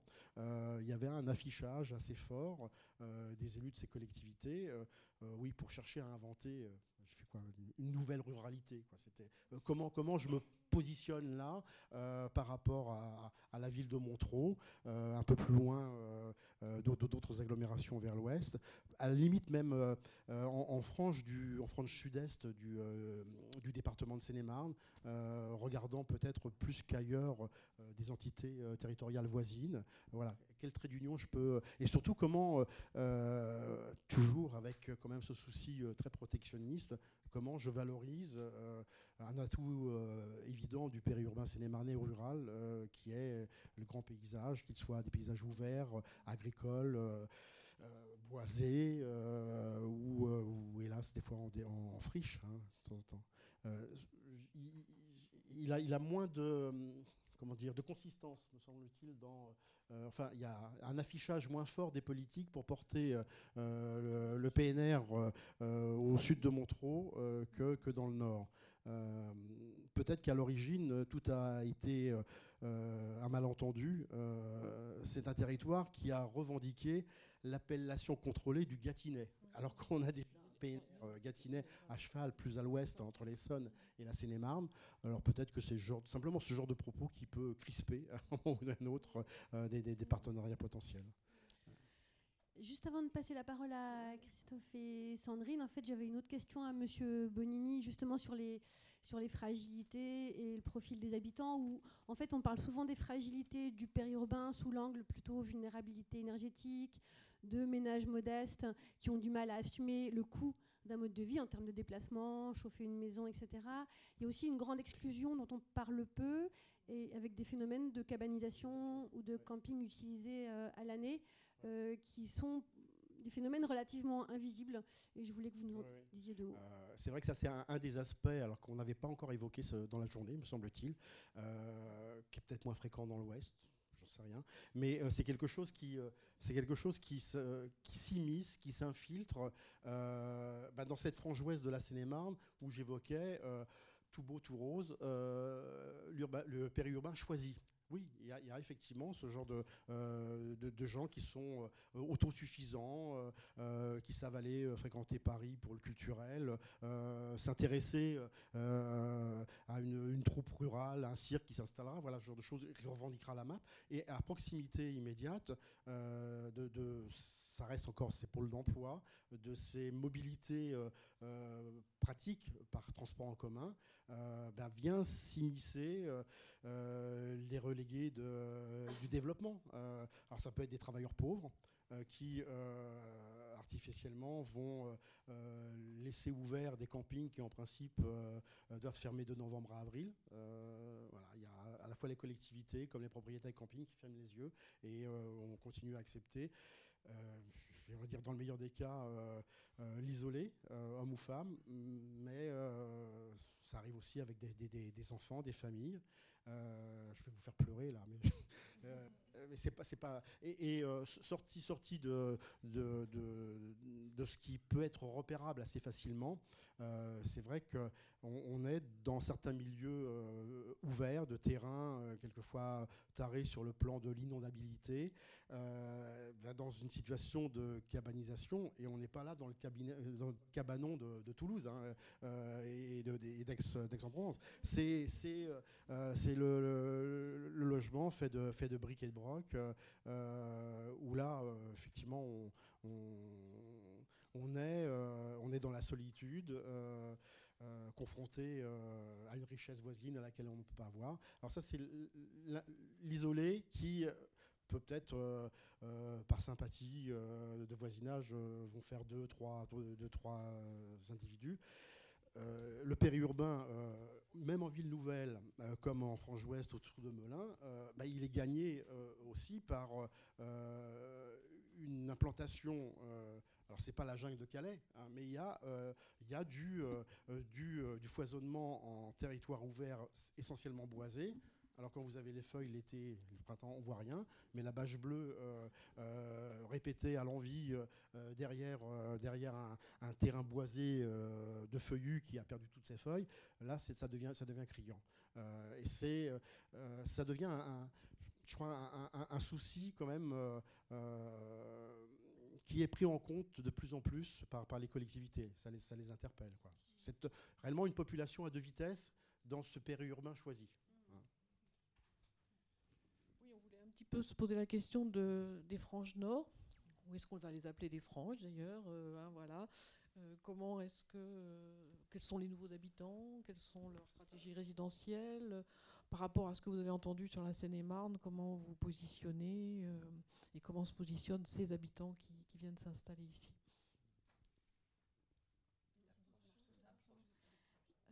Alors, la question est vaste. alors, sachant que nous, je reprécise, alors effectivement, on est tous les deux, mais vous l'avez dit, mais il y a d'autres chercheurs et coordinateurs de ce projet, dont Antoine Fleury et Xavier Desjardins notamment, Renaud Legois qui pourra intervenir, qui a participé aussi. T'endors pas Alors, donc, les terrains sur lesquels on a travaillé, donc on n'a pas travaillé sur tout le, nord de la métropole parisienne. On a travaillé sur trois, en fait, trois types d'espaces un espace autour des coins et Zanville, là, qui est vraiment en frange de l'agglomération. Et puis ensuite, deux terrains qui sont euh, dans le sud de l'Oise et qui ont la spécificité d'être autour, d'une part, de deux petites villes, en fait, euh, très différentes du point de vue social, et c'est ce qui nous intéressait euh, quand on les a choisis, que sont Méru, d'une part, donc ville anciennement industrielle, très ouvrière, une, grande, une dynamique assez de perte d'emploi euh, très forte. Et puis euh, à l'ouest, euh, à l'est, pardon, Senlis, donc là, au contraire, lieu historique de la grande bourgeoisie. voilà. Donc, alors par rapport au peut-être au déjà pourquoi on avait choisi ces terrains aussi, c'était aussi pour s'intéresser, puisque notre problématique générale, c'était sur la question des lieux, des hauts lieux, et de, dans cette perspective de changer un peu le regard, hein, même si on pourra revenir là-dessus, sur le, périurbain. Donc on avait aussi volontairement choisi ces espaces-là. Euh, en lien avec toute la richesse aussi euh, et les héritages hein, qui pouvaient euh, exister dans ces, dans ces territoires. Donc notamment autour de Méru et de Senlis, les dynamiques démographiques sur les années récentes, elles sont relativement stable. Il y a quelques, alors, les centres-villes ont très peu, voire perdu de la population. Les petites communes autour, certaines ont gagné un peu de population, mais on n'est pas dans des dynamiques euh, vraiment très, très importantes comme celles que vous, vous, pouvez décrire.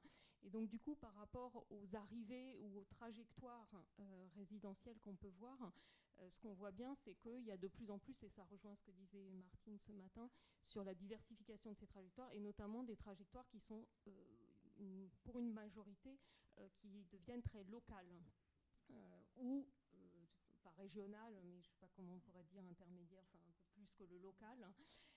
Alors, qui, sont notamment autour de ces deux villes les plus importantes aujourd'hui, même si bien sûr il y a de l'arrivée de la population de la banlieue parisienne, mais ce n'est pas la majorité des populations qui arrivent dans ces, dans ces territoires. Donc ça c'est vraiment un point particulier, enfin un point euh, net autour de ces deux villes qui sont quand même à 50 euh, km des limites de l'agglomération parisienne. Donc on est euh, déjà dans, du loin, hein, relativement.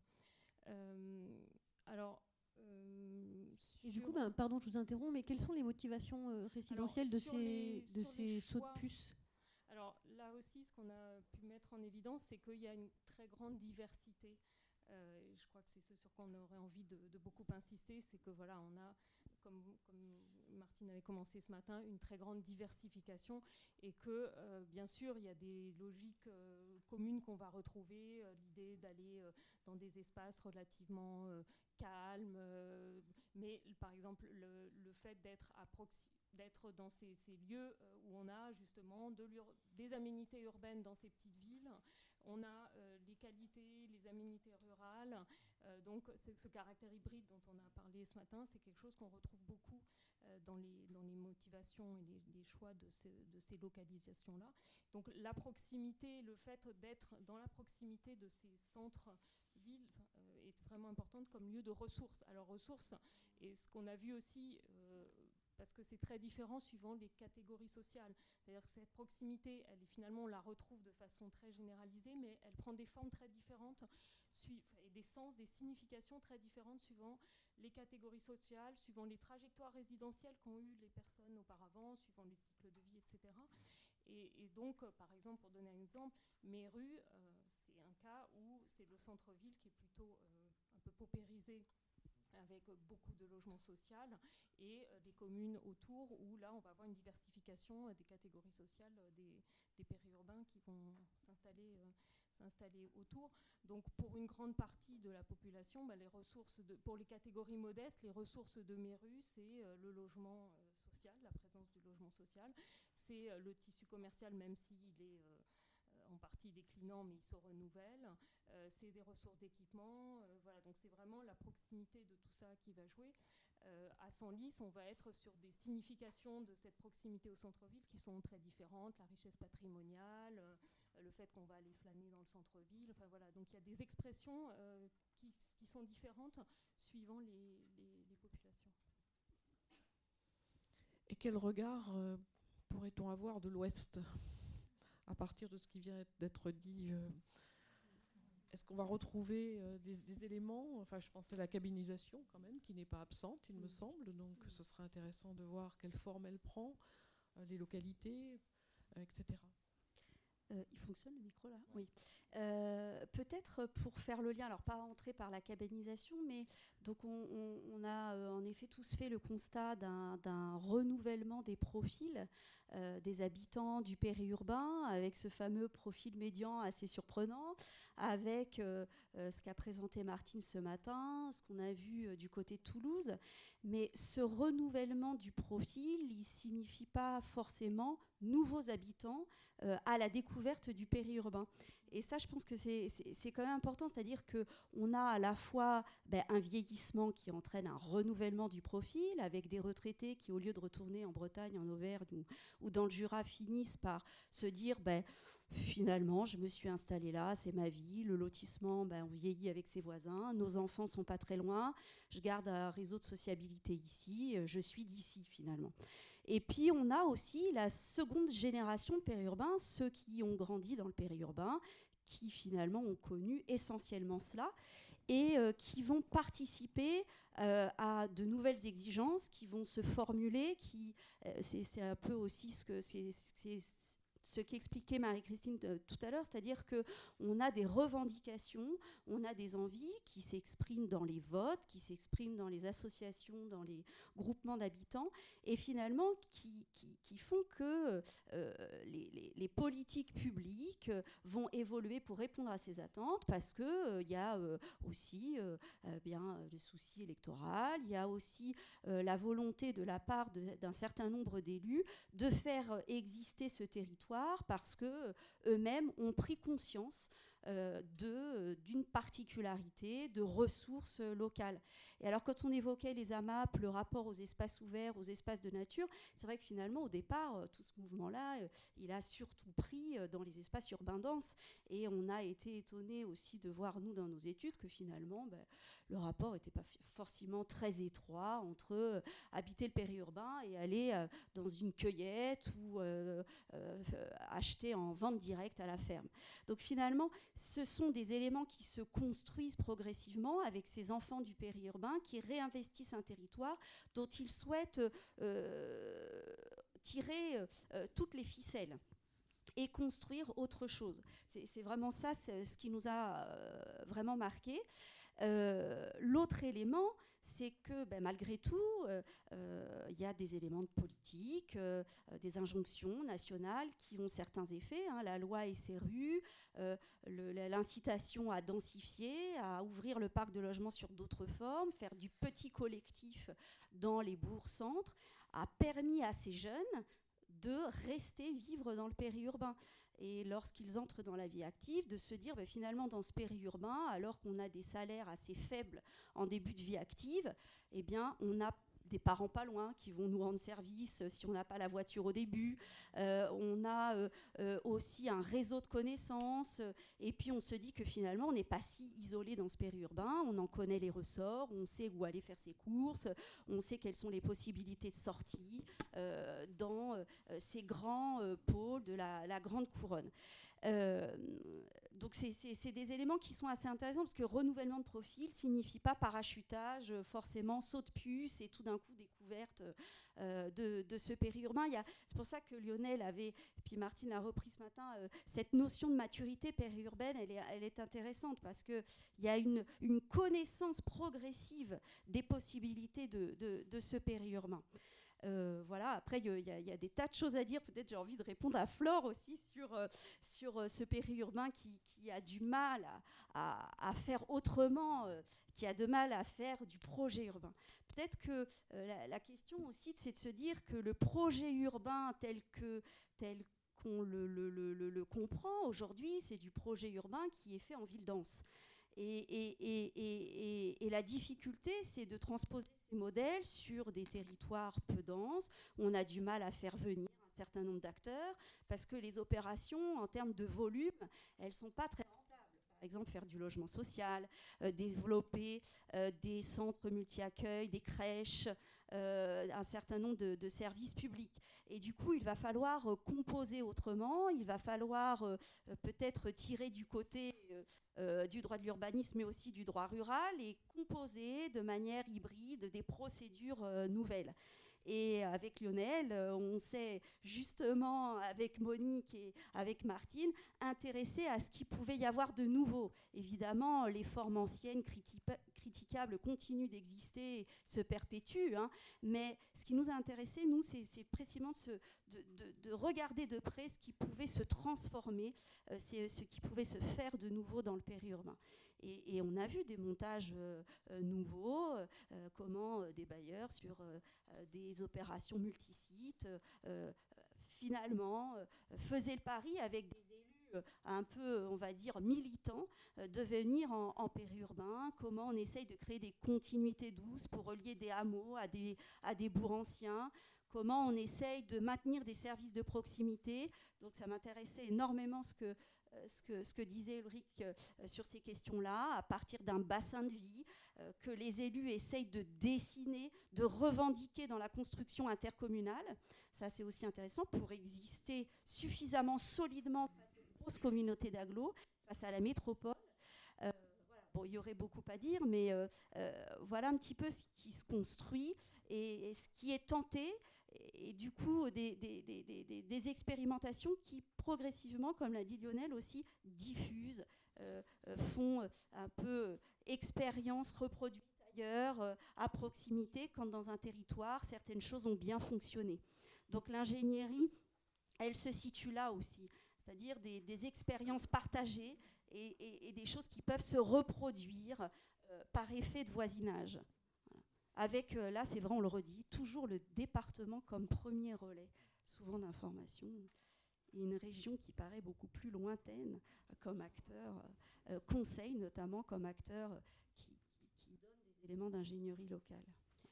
Et Claire, euh, on, a, une diversification du profil des ménages, on a une diversification des formes architecturales, on l'a vu avec ce que tu disais Lionel, des élus qui tentent de faire autrement.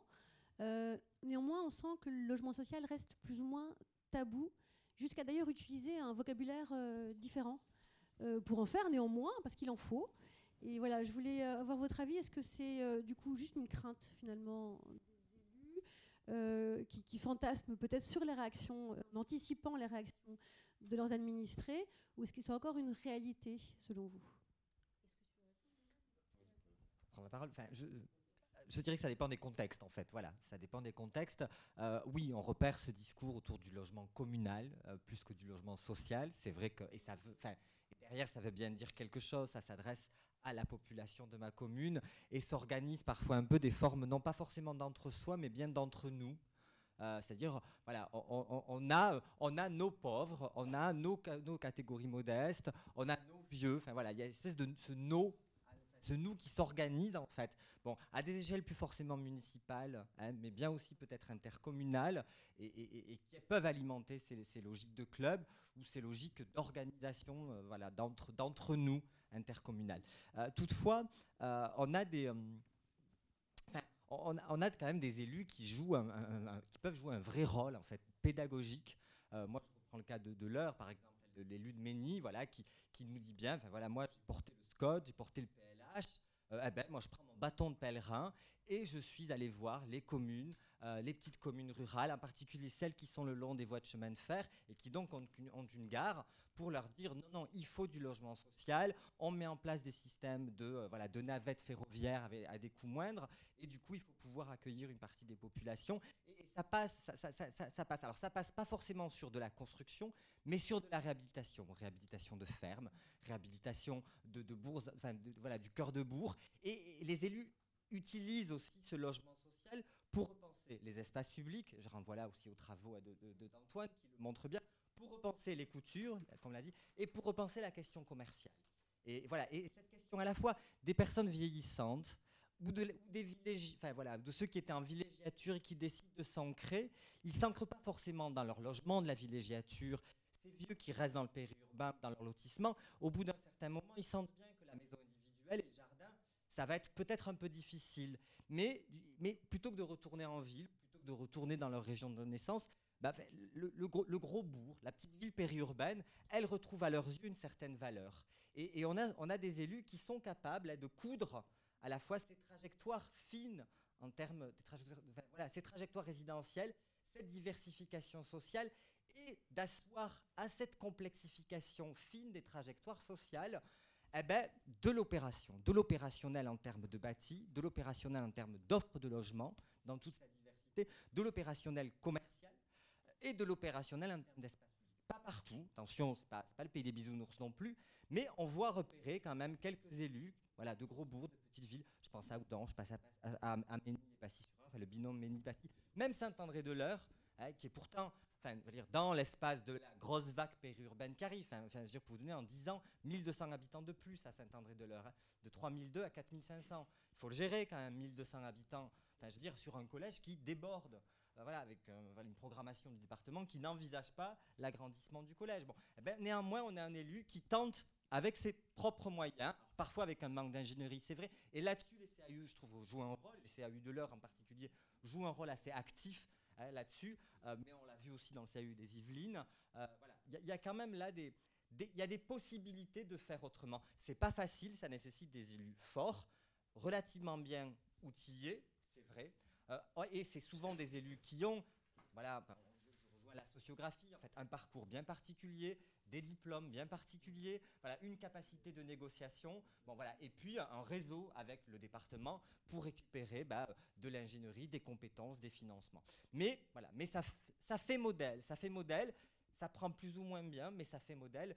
Et, voilà. et la question du logement social, elle intervient bien évidemment avec voilà, des élus qui ont bien conscience. Oui, a la logique de l'accompagnement des jeunes ou des, des, personnes vieillissantes, mais il y a aussi nourrir ce commerce qu'on veut réimplanter, nourrir cet emploi qu'on veut réenclencher. Euh, et voilà. Et, donc il faut du, logement social. Alors après, voilà, on, essaie de d'éviter que ça, prenne une forme trop visible. Euh, bon, voilà, parce que oui, ils ont bien, enfin voilà, on sait bien, on l'a enquêté, hein, la population est frileuse par rapport à cette question du logement social, mais dans une image et dans une forme bien particulière qui est celle de la ville dense. Si on leur propose un logement social, voilà, à l'échelle périurbaine, sur des modalités ou des morphologies plus périurbaines, ben ça passe davantage. Ça passe davantage. Je crois que Sandrine voulait oui, rajouter quelque chose. je, suis, je, partage ce que tu dis, mais c'était pour nuancer aussi. Je pense que ça dépend vraiment des contextes, parce que euh, il y a des, voilà, il y a des, nous on a des exemples aussi, et je pense que vous en avez aussi. Euh, ou alors, je trouve que c'est très intéressant ce que tu dis sur non pas l'entre-soi, mais l'entre-nous, où c'est effectivement faire du logement social, mais pour un certain type de population. Donc ça, on le retrouve euh, très clairement dans un certain nombre de communes. On a pu voir aussi euh, des argumentaires qui se construisent par certains élus sur pourquoi on ne veut pas faire du logement social. Parce que euh, si on est loin, les gens, d'accord, c'est bien, on va leur donner un logement, mais ils ne seront pas mobiles, donc ils vont être enfermés, donc on ne va pas faire de logement social. Donc il y a toute une construction aussi rhétorique qui se construit euh, autour, de, ça.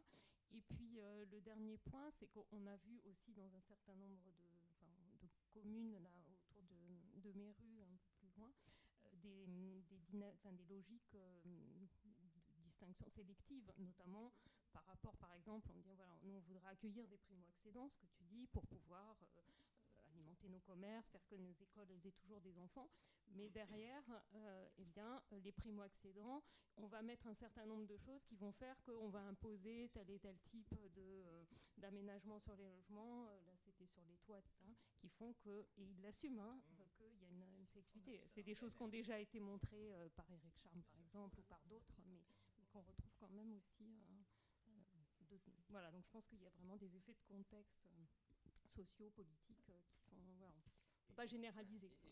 Et, les histoires quand même. Enfin, les histoires des territoires sur lesquels s'implante cette périurbanisation, je crois que ça aussi c'est important. On a tendance un peu parfois à nier en fait ce, ce substrat historique, pas simplement dans sa morphologie spatiale en fait, mais également dans sa dans sa morphologie sociale. En fait, enfin, voilà, voilà, enfin, Méru, on est sur une histoire très industrielle. La périurbanisation, elle s'implante pas de la même manière qu'à Senlis. Euh, et elle ne s'implante pas de la même manière qu'à Passy-sur-Eure, où on est là sur une strate de villégiature, ou même autour de Aulnay-sous-Moldre, hein, où on était déjà sur des strates de villégiature, et où le rapport à l'urbain, le rapport aux urbains, le rapport au système de représentation des urbains, et aux tentatives d'hybrider les deux, les deux systèmes de représentation, elles sont quand même très, très anciennes. Et du coup, oui, ça dessine des morphologies et ça dessine des élus, d'une certaine manière, et des conseillers municipaux qui, sont, euh, ouais, qui, ont une appétence peut-être plus forte que les contextes ruraux, euh, parfois un peu débordés, ou les contextes industriels en crise, et qui du coup trouvent là une réponse, mais une réponse qui est difficile à s'approprier, euh, voilà, que, ces contextes de, de, villégiature. et c'est vrai que l'Ouest, pour ça, est enfin, voilà, domine plutôt un contexte de villégiature qui peut-être a favorisé peut-être une maturation plus, précoce, si tant est que le terme maturation soit le bon quand même. Hein. On, peut, quand même toujours le discuter. Je ne cherche pas non plus à l'imposer. Alors, passer la, phase un peu de déstabilisation euh, liée à l'arrivée d'une population euh, massive, euh, on, a parlé beaucoup, et ce matin et cet après-midi, d'élus qui tentaient de faire projets, donc de bâtir des projets dépassant l'échelle de leur commune. Et donc je me tourne vers Monsieur Bonini pour euh, savoir un peu alors, quels sont les outils qui permettent de, d'assurer un minimum de, cohérence en matière d'urbanisme à l'échelle intercommunale, mais surtout, quels sont les outils, à la limite on les connaît un peu, ces outils, mais comment les élus aujourd'hui s'en emparent ou pas, justement? Peut-être avant de chercher au mieux à répondre à cette question, je porterai un, petit bémol. Euh, c'est vrai que dans tous nos territoires périurbains, euh, que ce soit le nord, l'ouest ou l'est, on, a euh, sur les cinq doigts de la main, sur les deux mains, repéré ce type de profil d'élus. Alors, entre l'œuf et la poule, est-ce que c'est l'élu qui fait le projet Est-ce que c'est la décision du projet qui fait l'élu J'en sais rien. Mais ça, reste là des conditions nécessaires et suffisantes l'élaboration d'un projet pour le périurbain. Euh, mais à côté de ça, euh, vous avez sur les dernières élections, euh, dans les territoires périurbains, combien de maires qui se sont pris gamelle aux dernières élections parce qu'ils sont apparus pour leur population maires bâtisseurs. Et ça, ça laisse des traces. sur la production de la, la, planification urbaine à venir, qui, celle qui s'ouvre maintenant, utilisant ou pas la réglementation nouvelle des, des plus, on est dans l'émergence de plus malthusiens, là, à tous les coups. Euh, je, réellement, je, frilosité. Je suis, euh, d'ailleurs, on m'a élu, euh, je suis, j'ai autorité maintenant à, traduire ce pourquoi on m'a élu. c'est contre l'ancienne municipalité qui, elle, était porteur d'un certain nombre de projets, sociaux, logement social, et derrière la question du social, c'était l'architecture qui était critiquée pour éviter d'apparaître. Donc ça, ça c'est je veux dire, à, contrebalancer, euh, la mariée est trop belle. Moi, quand j'entends, ou alors ça veut dire que l'Ouest euh, et l'Oise a une longueur d'avance euh, sur les contextes périurbains de Seine-et-Marne qui sont, qui sont à, 100 lieues d'ici. Ils existent, ces maires, on en a en Seine-et-Marne, on les appuie, que ce soit le département, la DDT, le Conseil général, le CLE, oui, mais ils, ils, se sont, ils se sont évaporés pour un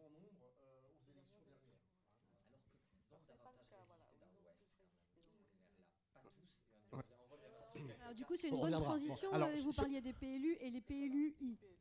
Alors, les euh, PLU intercommunales. Alors les PLU intercommunales, euh, la loi Allure, a sur le cœur 2014, ça y est, on est passé à l'ère de l'intercommunalité. Si vous regardez bien par les minorités de blocage possibles par les collectivités, on se retrouve à 2021, janvier 2021, à avoir peut-être la passation de la compétence à l'intercommunalité. pour vivre des intercommunalités qui étaient peut-être à l'époque encore trop petite, euh, frileuse dans une rivalité commune-centre, commune-périphérique, le sujet de la, du PLU intercommunal ne passe pas. Moi, je l'ai. Euh, on est d'accord là-dessus. Euh, je dirais que on a en, situation de ville nouvelle euh, qui a préféré initier un PLU au lieu et place d'un SCOT, je ne sais pas comment ils vont y arriver, et on a une intercommunalité de 12 communes qui doit maintenant euh, euh, s'ouvrir à, un élargissement au, regard des potentiels imposés, et qui revendique l'idée d'un PLUI. C'est à peu près la seule chose qu'on a en Seine-et-Marne sur, je vous ai dit tout à l'heure combien on avait, 34 ou 35 intercommunalités.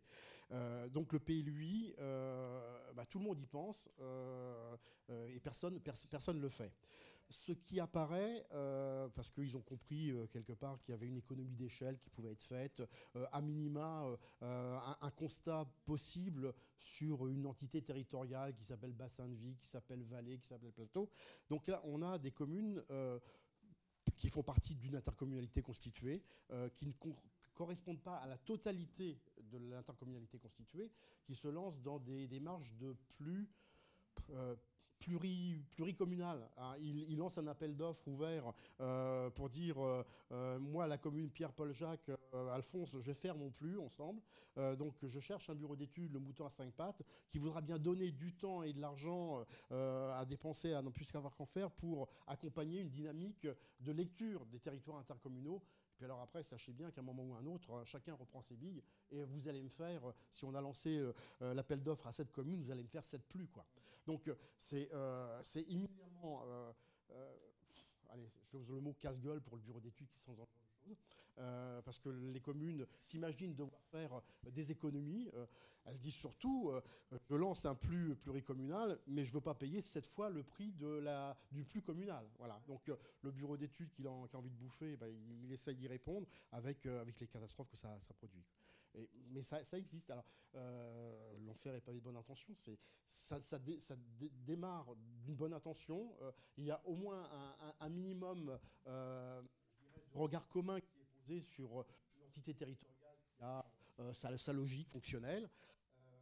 Ça, marche pour en déduire des questions environnementales, peut-être des questions de, mobilité, mais, mais, comme on n'a pas l'outil PLUI qui fera en même temps le PLH et, le, plan de déplacement urbain, on se dit, on se dit à quoi ça sert. Quoi. Bon.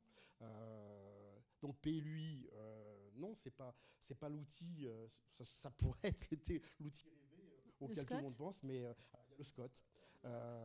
alors le SCOT, nous, la Seine-et-Marne, on, a, on va avoir 23 ou 24 SCOT couvre la totalité du territoire des 514 communes.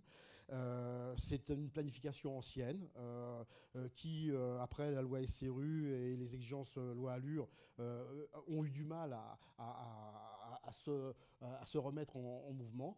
Donc euh, on, a eu des, territoires euh, qui euh, renvoyaient directement à la lecture du SDRIF, puisque le, le, SCOT local, le, schéma directeur ancien, il était, devenu caduque.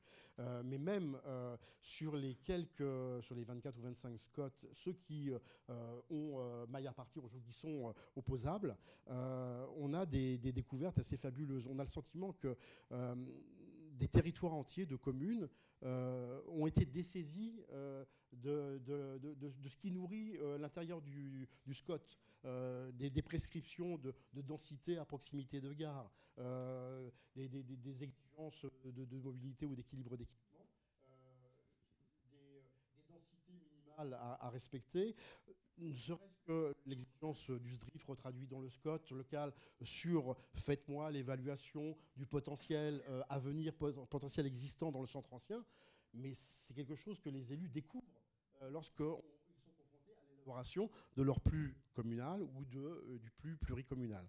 Euh, et il, y a, il y a là une lecture de défiance du, du, SCOT.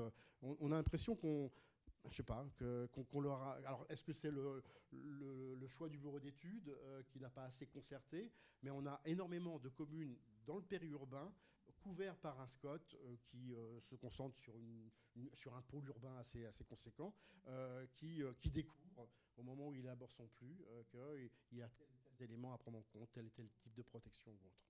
Donc euh, euh, le SCOT, oui, euh, il serait la toile de fond, je dirais, d'une exigence de cohérence sur l'ensemble d'un territoire il a peut-être atteint la qualité d'écriture qui permet cette, cohérence finale, mais quand on doit le transformer et passer l'essai comme au Rubit sur, le PLU, ça bloque. Ça bloque et oui, on est devant des, une incompréhension. Euh, alors, euh, les outils de planification, euh, oui, on, dit c'est leur rôle d'asseoir une cohérence de développement. on a évoqué un partenaire qui, n'a pas la compétence aménagement, je crois qu'il l'a toujours pas, hein, le département. Et pourtant, ce département, selon les politiques veut, dont il veut bien s'emparer, euh, réussit à apporter, par des politiques contractuelles, je dirais, un souffle, une incitation à réfléchir le développement territorial en intercommunalité. Euh, c'est lui qui, euh, à un moment ou à un autre, va poser la question de la mobilité. Euh, c'est lui qui va poser la question de l'équilibre. arrêtez de faire chaque salle polyvalente dans votre commune, ça sert à rien. pensez plutôt à des équilibres en, matière de politique de l'enfance, petite enfance ou, adolescence. tous ces gosses qui ont la clé au cou parce que les parents sont partis de 7h à 9h du soir. voilà. donc, à un moment donné, dans, le passage à l'opérationnel, y a peut-être euh, une possibilité de, faire émerger euh, un souci de cohérence d'aménagement. Mais faut-il que le département soit dans une situation de parrainer des démarches intercommunales plutôt que des démarches locales et, communales Faut-il en sort entendre aussi que les intercommunalités et commencer à prendre des habitudes de travail suffisamment fortes, sans défiance, pour se dire, bah, cette année, euh, ça sera ensemble euh, la, politique petite enfance que l'on va décliner euh, et on va appeler ici la région en aide financière, ici le département. Et quelles ont été les stratégies des élus suite à la loi Allure qui a fait sauter quelques verrous ou remparts comme le minimum parcellaire ah, Scandale. Est-ce qu'ils ont appelé ici à UE loi, loi Allure 2014. Mais c'est une loi faite pour les zones urbaines. Euh, c'est pas possible, ces gens à Paris, c'est la même chose que le rapport entre l'Europe et puis euh, le gouvernement euh, d'un tel pays. C'est quelque chose qui, dépassait l'entendement. mais ils nous enlèvent, les élus, droite et gauche, hein, disaient on nous enlève un outil de maîtrise du développement. Si tout terrain, à tant soit peu branché, assainissement et eau, et j'ai mis, du, mis du temps à le faire, ça, hein, moi, en tant que commune. Il y a beaucoup d'argent, c'est presque la totalité de mon territoire. Là, du jour au lendemain, le, le garde-fou qu'on m'avait appris à avoir en termes de surface minimale de terrain pour construire de COS, il disparaît du jour au lendemain. Mais qu'est-ce que ça va être en créant un vide juridique aussi.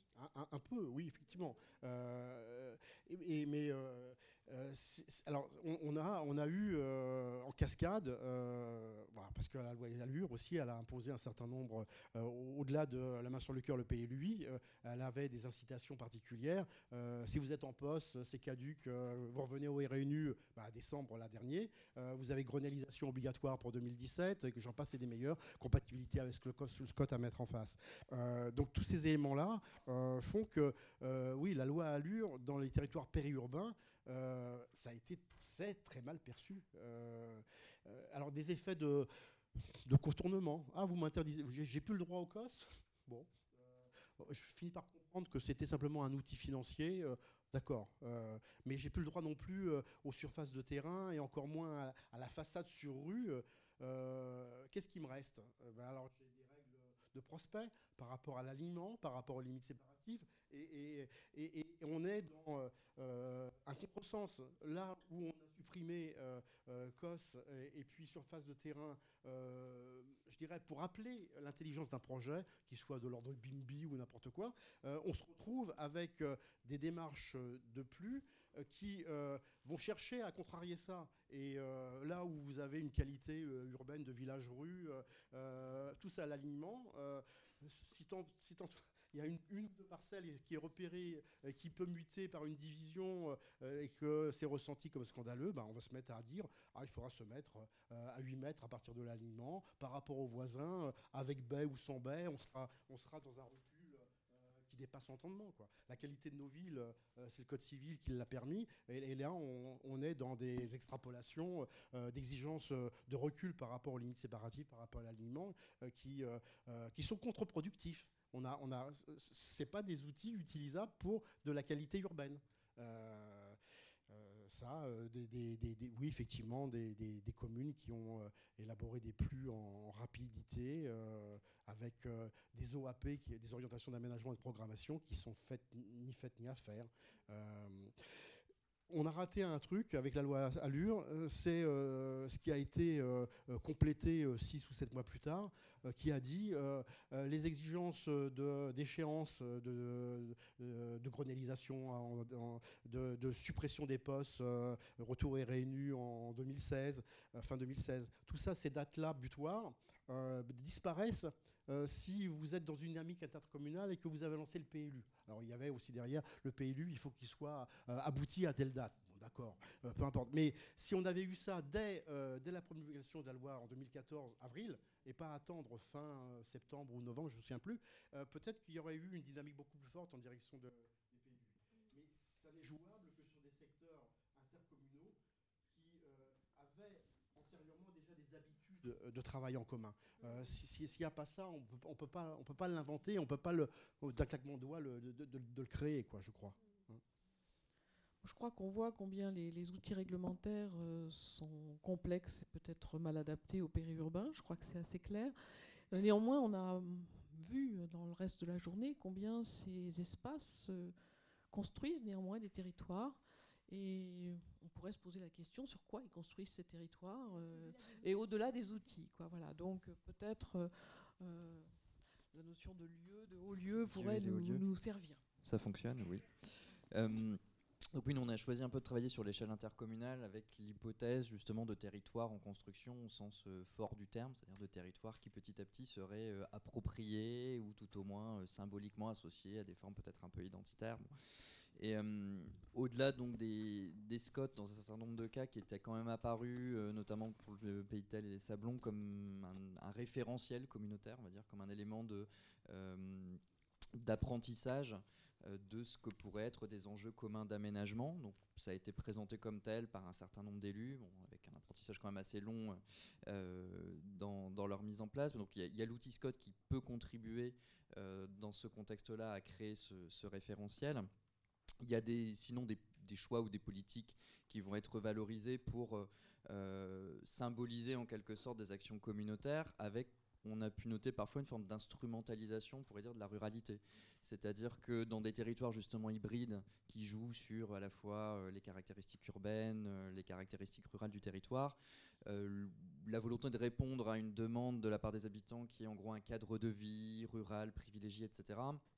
Et par exemple, un choix politique fort qui a été fait dans, le cadre d'une des communautés de communes qu'on a étudiées, plutôt que de miser par exemple sur la petite enfance ou sur des crèches ou autre, de miser sur une politique de restauration des façades d'églises euh, donc toutes les églises, donc le maire était très fier de nous montrer, donc toutes les églises du territoire ont toutes été restaurées à l'extérieur, à l'intérieur. On va passer ensuite même à une politique de réhabilitation aussi des lavoirs, euh, du petit patrimoine banal, rural, etc. Bon, euh, avec des financements relativement élevés qui sont, qui sont tournés dans cette direction. Ça a été présenté comme quelque chose de très consensuel aussi, et c'était une demande de la population mais ce qui apparaît aussi bon, voilà, comme un, élément de, valorisation de ce qui définirait en quelque sorte, en termes de paysage aussi, euh, ce territoire intercommunal.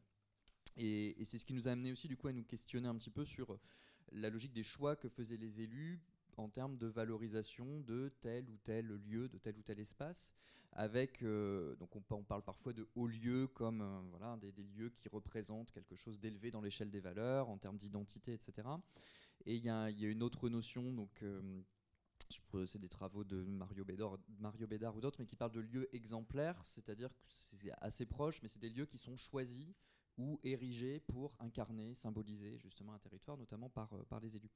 Donc on a essayé d'appréhender dans les entretiens euh, un petit peu quels, étaient, quels étaient ces lieux, qu'est-ce qui incarne pour les élus ces lieux au niveau de l'intercommunalité, et on a essayé de l'appréhender aussi à travers l'analyse des sites web de ces intercommunalités. Donc euh, on est parti de, euh, de l'étude de euh, donc 8 intercommunalités, 8 EPCI, en essayant de décortiquer un petit peu les, les, pages de présentation du territoire ou les pages de présentation d'intercommunalité pour référencer donc un certain nombre de, lieux. Donc il y a des biais, hein, bien évidemment, c'est des choix, ça a été fait. On a eu toute une méthodologie avec une caractérisation de chacun des lieux qui étaient présentés, etc., pour, pour définir le territoire.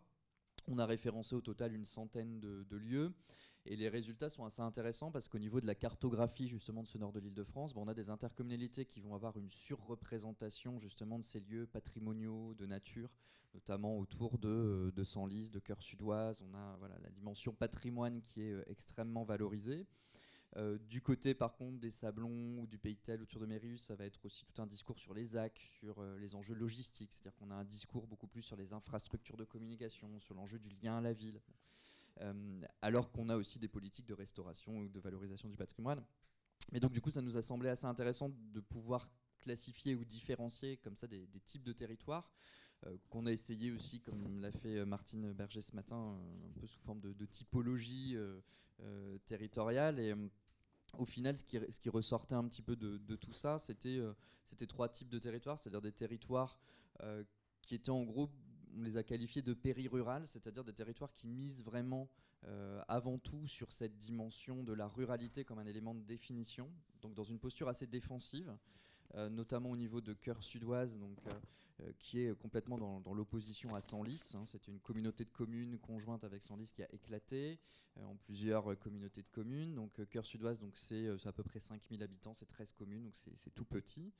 mais là, à l'heure actuelle, bah, il y a évidemment une logique de fusion et de rapprochement donc, avec le département. Qui va imposer de passer de 27 à 21 intercommunalités, et notamment tout le sud euh, et, euh, Cœur Sudoise est concerné, donc par un rapprochement. Et euh, du, point de vue des départements, dans son schéma, schéma départemental hein, de coopération intercommunale, l'idée c'est justement de revenir à une intercommunalité organisée autour de 100 lycées. On a à l'heure actuelle bah, quantité d'opposition au niveau des communes justement péri-rurales entre guillemets, qui cherchent à s'opposer à ça avec une posture un peu euh, justement défensive. Donc c'était premier type, voilà, péri-rural, euh, qui se, se, retrouve aussi symboliquement et dans les discours. On avait qualifié après des territoires périurbains assumés, un peu dans la continuité de ce qui avait déjà été évoqué, c'est-à-dire des, des, discours et des, des, imaginaires, entre guillemets, qui relèvent à la fois du rural et de l'urbain, à la fois de logique d'intégration à la ville, d'infrastructures, euh, d'enjeux logistiques, de développement économique, et en même temps de valorisation patrimoniale. Et un troisième type, alors qui concernait plutôt la partie euh, sud de notre territoire, notamment euh, donc l'ancienne communauté d'agglomération Roissy-Porte de France, euh, où là, je ne sais plus si c'était un élu ou un chargé de mission, mais qui définissait vraiment son territoire comme un territoire paillasson. C'est-à-dire comme un, alors dans une logique pas forcément négative, mais l'idée vraiment qu'on est au seuil. Donc un peu négatif quand même, puisque bon, l'idée c'était globalement, oui, bon, c'était plutôt. il aurait pu dire transition, il a utilisé le terme de paillasson. Bon. Euh, avec euh, l'idée de euh, voilà, à la fois d'une continuité avec la ville, d'une nécessité de s'en distinguer, mais en même temps, bah voilà, on ne peut pas, on ne peut pas se passer de la proximité avec, avec l'aire urbaine, etc. Et du coup, quand même, un discours là aussi de la ruralité qui était mobilisé, mais vraiment de manière quasiment purement symbolique ou pour, pour définir ce territoire, bon, qui était toujours qualifié dans le discours de périurbain, mais qui s'inscrivait beaucoup plus dans des logiques, dans des logiques urbaines. Donc euh, voilà. Est-ce qu'il y a une lecture géographique en fait de ces postures d'élus en termes d'éloignement par rapport à, la métropole ou est-ce qu'elle n'est pas si évidente que ça? Pas, forcément parce que par exemple la, la communauté de communes euh, Cœur Sudoise euh, qui est quand même qui se présente vraiment comme un territoire proprement rural. Euh, je crois que c'est sur ce site web qu'il y a une botte de foin. Non, c'est les trois forêts. euh, l'image du territoire, c'est la, botte de foin. C'est vraiment la ruralité, alors qu'on est dans des territoires quand même relativement proches de, de urbaine, de l'agglomération parisienne. Euh, du côté euh, justement de mes rues, on aurait justement des logiques qui pourraient valoriser une certaine forme de proximité ou même dans le discours aussi. Bon, ben voilà, on n'est pas très loin de Cergy, c'est un lieu aussi d'accueil pour l'emploi, enfin de, de, destination pour l'emploi. Donc il y a il y a de fait un gradient, parce que plus on va s'éloigner, puis la Picardie, euh, bon, le sud de la Picardie est très urbanisé, plus on s'en éloigne, plus on va vers des, espaces euh, très ruraux, donc il y, a une logique de gradient à destination de la métropole, mais après il y a des spécificités aussi de contexte euh, qui, vont, qui vont nuancer aussi ce, gradient quand même, géographique. Oui, c'est ce que je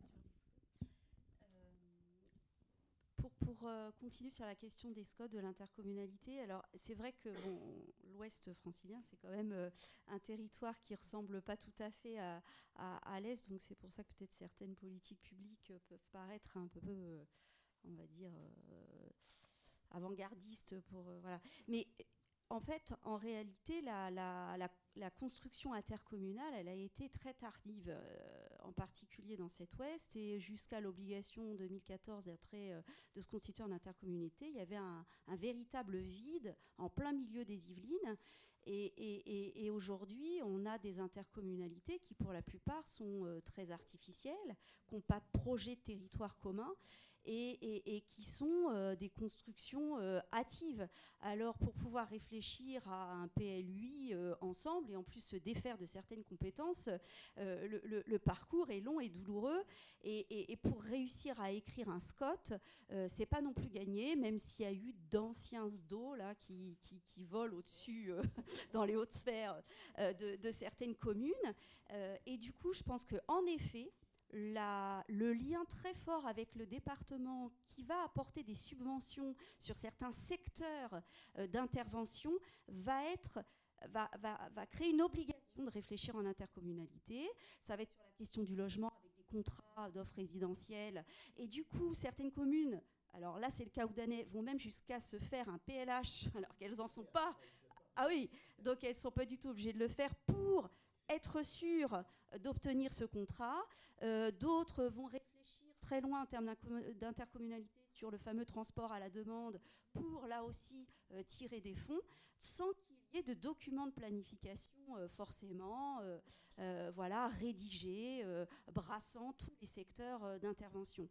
Mais du coup, on a ces entrées en matière pour pouvoir faire autrement dans le périurbain, qui vont être l'occasion de construire progressivement cette intercommunalité. Et c'est comme ça qu'on a rencontré un élu qui nous a dit bon ben là maintenant il serait temps pour nous d'écrire un SCOT, enfin de réfléchir vraiment à un SCOT, parce qu'on a été, contraint de réfléchir au logement, au centre multi-accueil, euh, voilà, au déplacement. Et peut-être que là maintenant, on a de quoi écrire un document qui va pouvoir croiser tout ça et qui va vous pouvoir dire officiellement que nous sommes un territoire.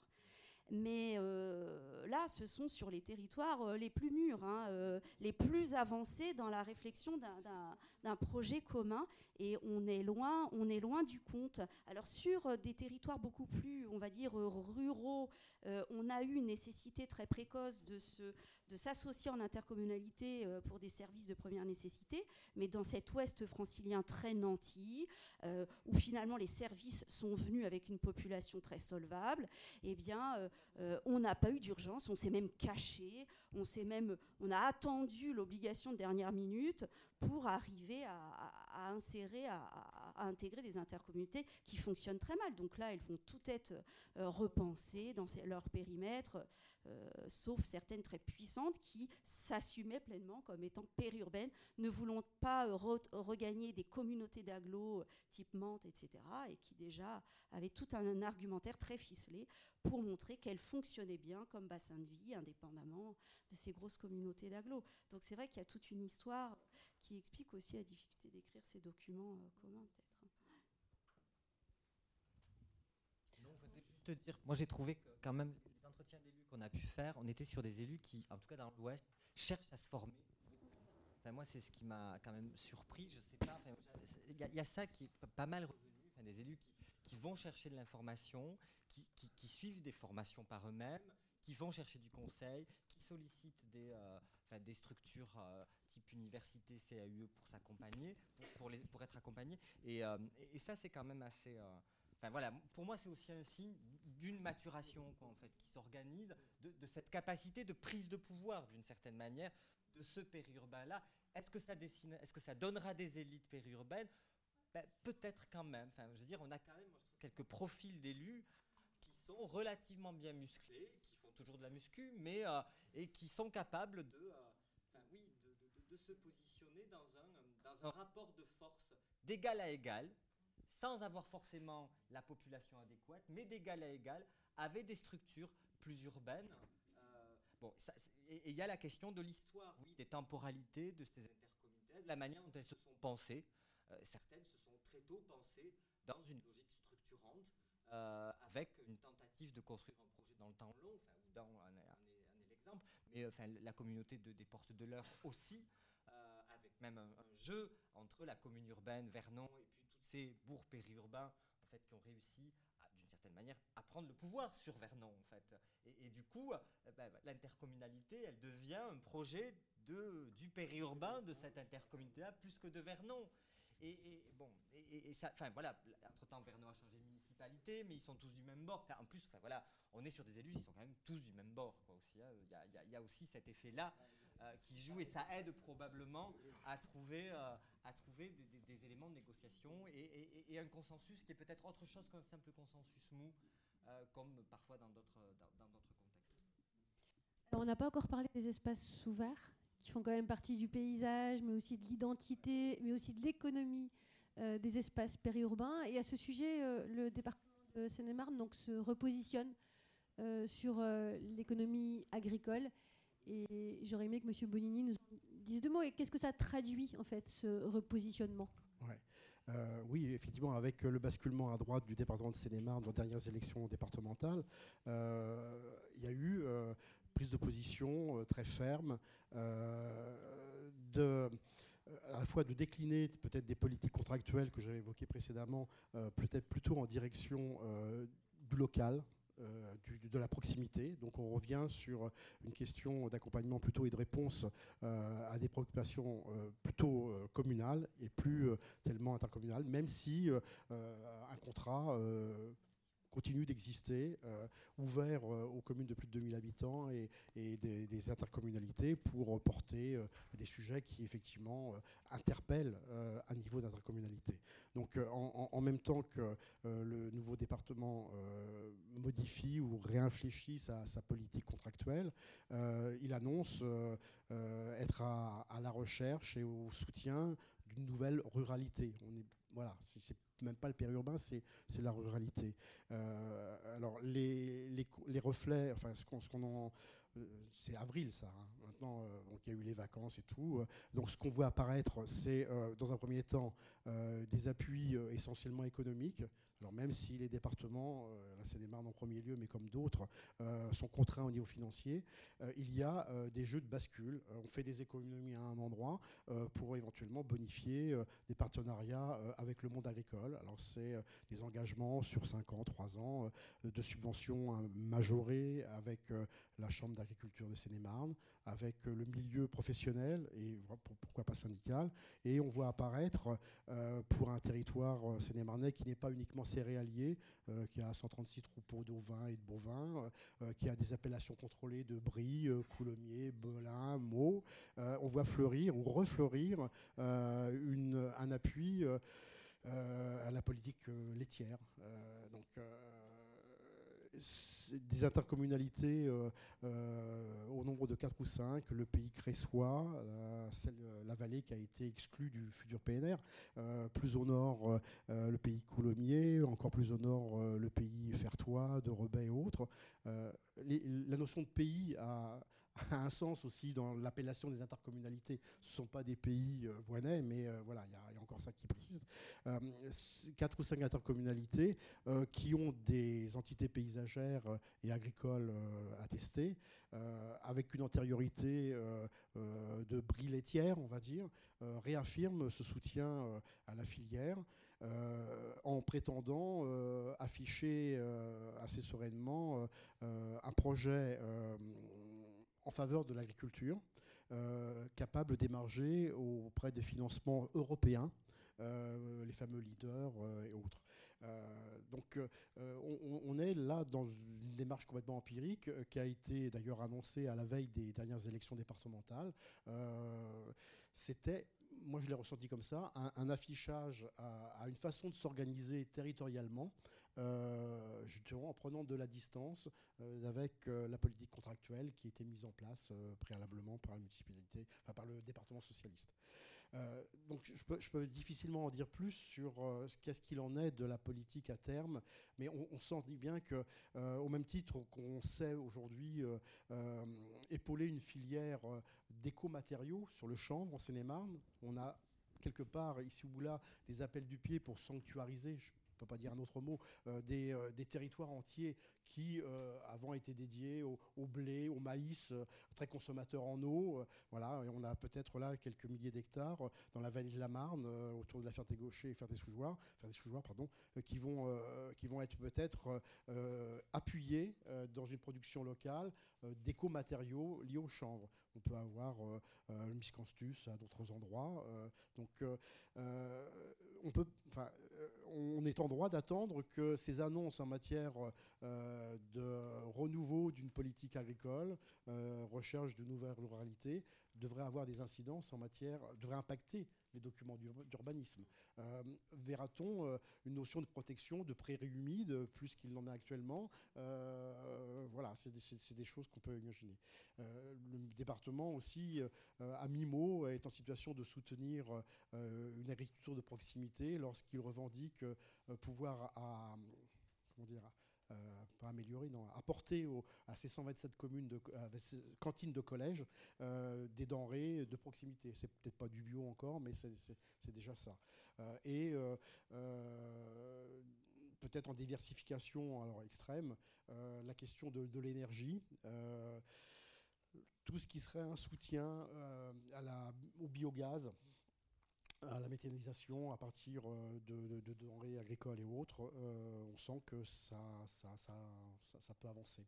Euh, jusqu'à présent, on, connaissait sinon des politiques qui interpellaient la supracommunalité, les fameux PPENP, euh, la région avec ses PRIF, euh, la Seine-et-Marne tend assez bien à donner sur des territoires conséquents, y compris par exemple le PPENP Marne-et-Gondoire, qui, qui fait couler bouteille. Mais on, on est dans un territoire revendiqué par la ville nouvelle, avec sa cohérence de développement, en situation de voir germer, naître de la part des élus euh, une protection euh, de l'outil agricole. C'est plus de l'agriculture euh, périurbaine, c'est l'agriculture urbaine qu'il faut envisager. de façon douloureuse, en matière d'économie d'ensemble, ce qui était envisagé pour faire des mètres carrés de béton, ça sera peut-être autre chose. Je pense qu'on pourrait aussi poser la question à l'ouest, où il y a quand même eu un certain nombre d'éléments. Je pense aussi à la politique régionale euh, des territoires agri-urbains, dont Marne-et-Gondoire est, un de ces territoires. comment ça se passe un petit peu à l'ouest euh, Également, les, aspects de, conciliation foncière, je pense qu'ils sont intéressants dans, un certain nombre de documents d'urbanisme à l'ouest. Alors c'est vrai que du, côté de l'Ouest, le département des Yvelines est, très, euh, on va dire, sensible aux opérations qu'on appelait autrefois de à la suite euh, d'infrastructures routières. Depuis la loi de modernisation de l'agriculture et de la pêche, on appelle ça l'aménagement foncier. Et du coup, on a des, chargés du département qui vont travailler avec les agriculteurs, les élus, pour euh, réfléchir à euh, une redistribution du foncier agricole de manière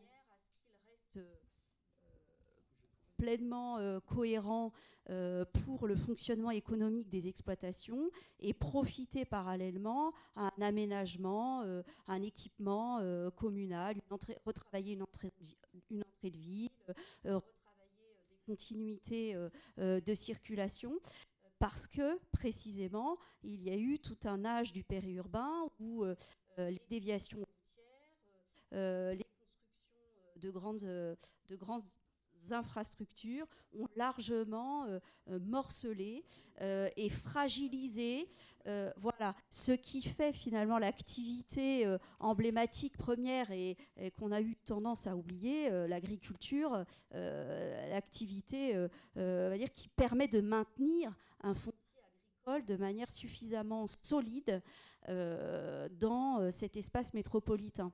Donc euh, ces opérations d'aménagement foncier, elles sont menées euh, très finement entre tous ces acteurs euh, qui ont parfois, qui ont certes un intérêt souvent commun, qui est de préserver ces espaces ouverts, qui les uns vont entrer dans la traîne verte et bleue, les autres être un véritable outil de travail, être un élément de qualité environnementale pour les résidents, se mettre d'accord sur un objectif commun, mais sur les manières d'y parvenir, c'est pas gagné.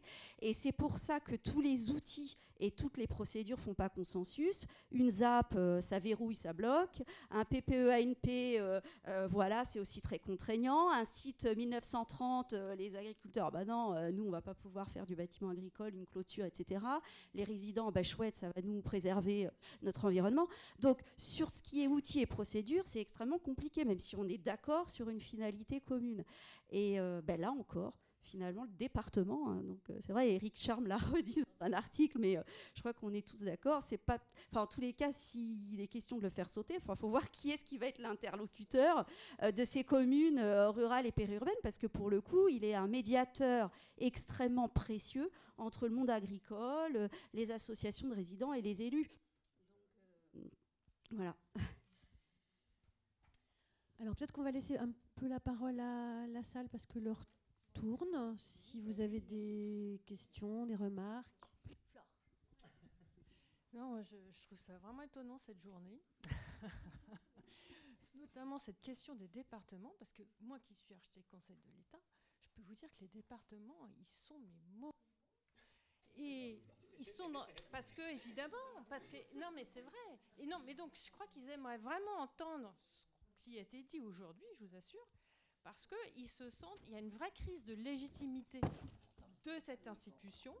Euh, là, il y a eu la, carrément, évidemment, la suppression de tous les services ADS là en juillet. Euh, donc, euh, ils se sentent complètement éloignés de, du terrain et ils se disent, mais vraiment, qu'est-ce qu'on va faire en dehors, évidemment, de la mission du cadre de la légalité? Parce qu'ils voient bien que justement toutes ces intercos, toutes ces communes euh, ont leur service euh, d'instruction, euh, d'urbanisme, etc.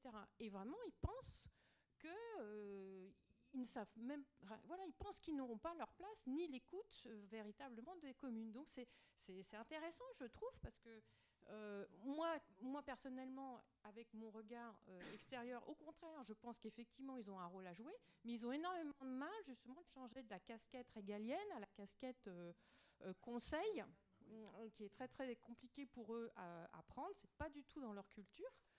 mais je, pense que ça vaut le coup de, de les épauler parce que. C'est bien la loi NOTRe qui a demandé aux, enfin, au département de s'immiscer et de répondre, et de répondre à, Il y a juste une confusion entre l'objet euh, département au sens conseil euh, général et vous, département au sens service déconcentré de l'État. Qui n'ont pas tout à fait la même euh, posture. Là, vous parlez plutôt des services déconcentrés et là, département au sens conseil général, voilà. Ce qui n'est pas du tout les mêmes missions quand même.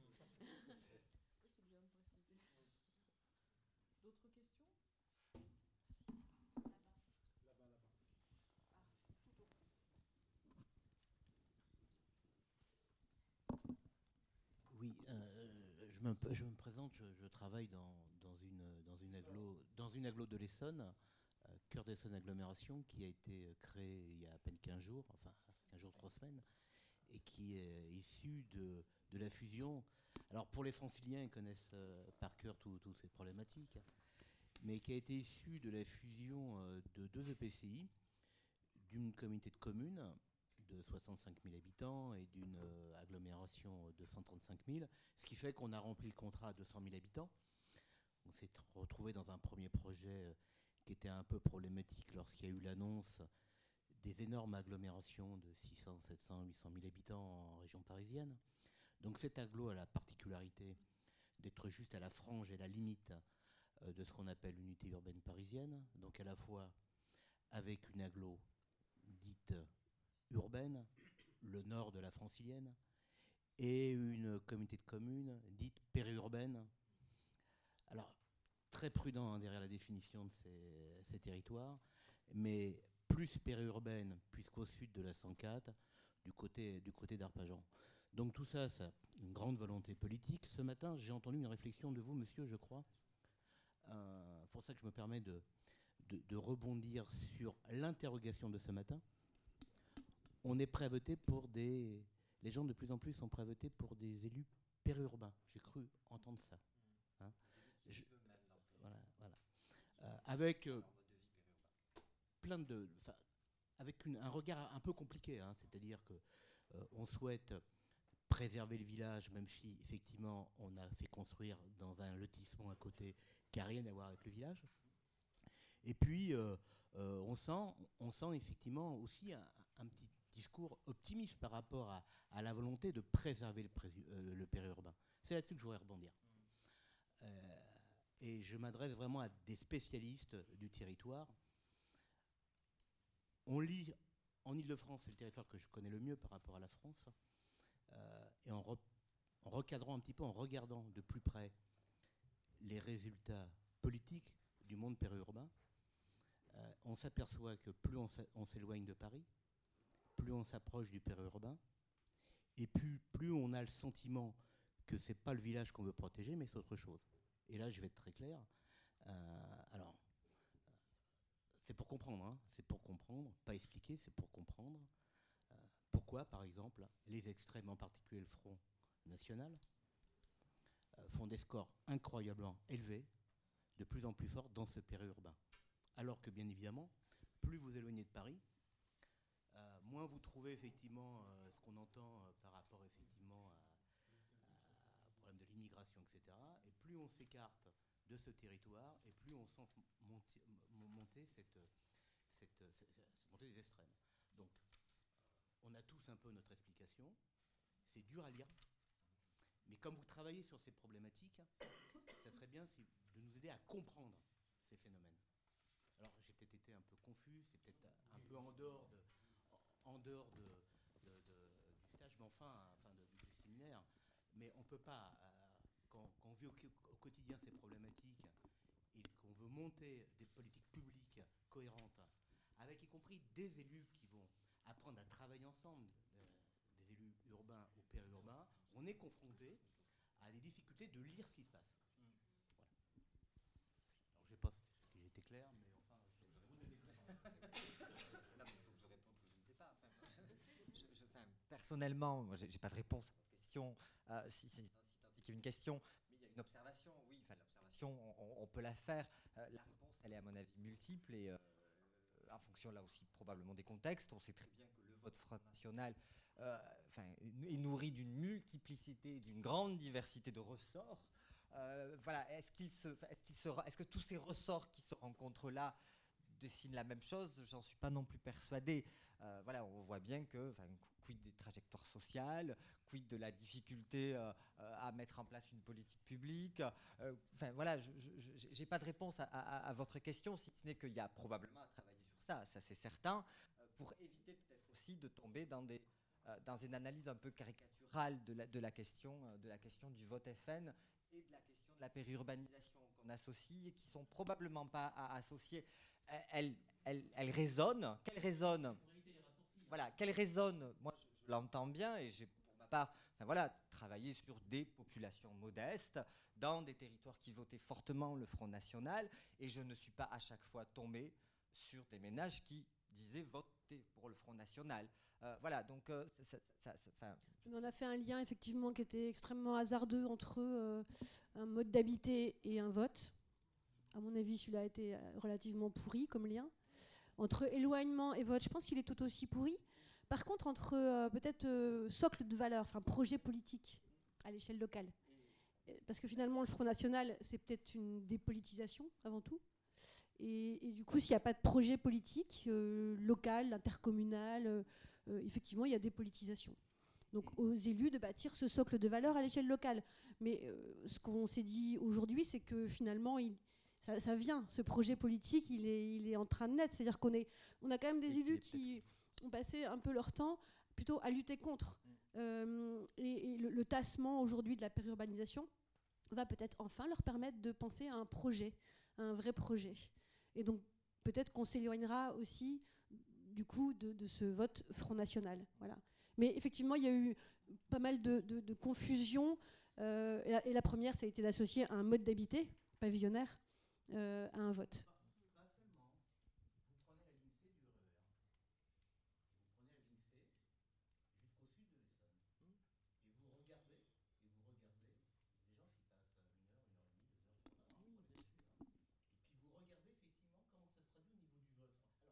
Oui, mais est-ce que c'est ceux qui prennent le RER qui votent? On n'en sait rien.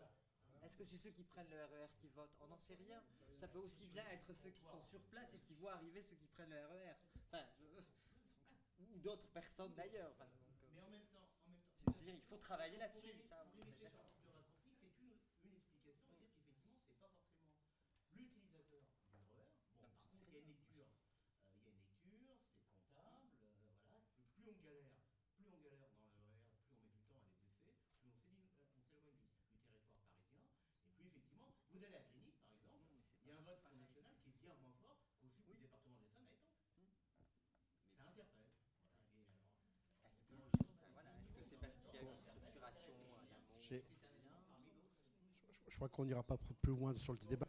Mais euh, pour euh, votre instruction personnelle, euh, on a évoqué Eric Charme dans ses écrits, assez récents en septembre, avec un titre Le périurbain n'est pas le terreau du vote Front National. Utilisez-le, peut-être que ça apportera un début de réponse à laquelle nous ne pouvons pas vous apporter.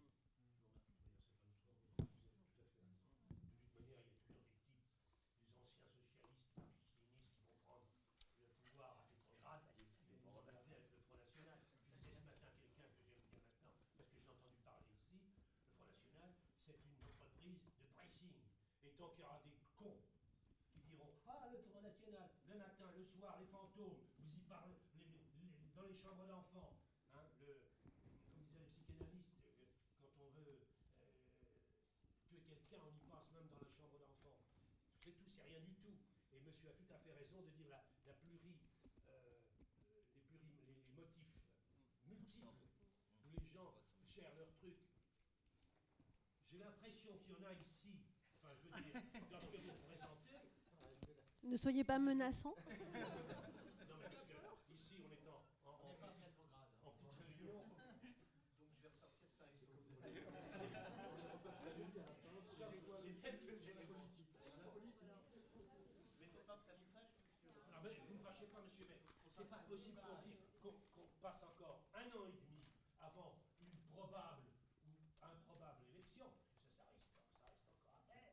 hein, avec des tas de gens impliqués, incris- un- comment dire, enquistés dans les médias, dans les vrais nationales. Dès qu'il y a une réunion publique, on, on nous amène ces, ces espèces de, de loulous. C'est tout. C'est pas possible. C'est vous, en en parlant comme des, comme des, comme des incultes, parce qu'il faut, politiquement en tout cas, qui, qui faites la force du Front National. Ce que je vous propose, en fait, comme euh, l'ensemble de la journée a été euh, et pacifique et riche, ce que je vous propose surtout, c'est qu'on applaudisse les intervenants de cette table ronde.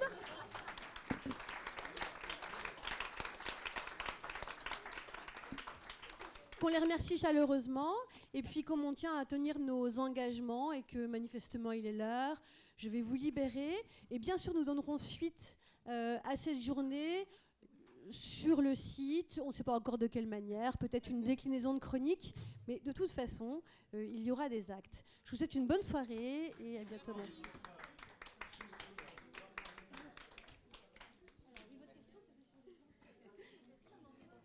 Monsieur, vous êtes. Votre, votre discours.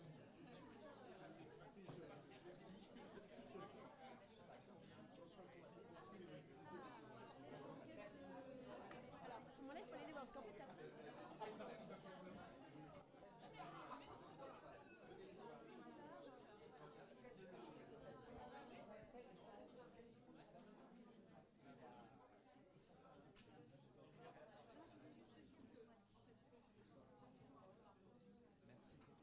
Merci Christophe, à bientôt. Peut-être, euh, comme Christophe est pressé, demandez à Sandrine, c'est sur les enquêtes.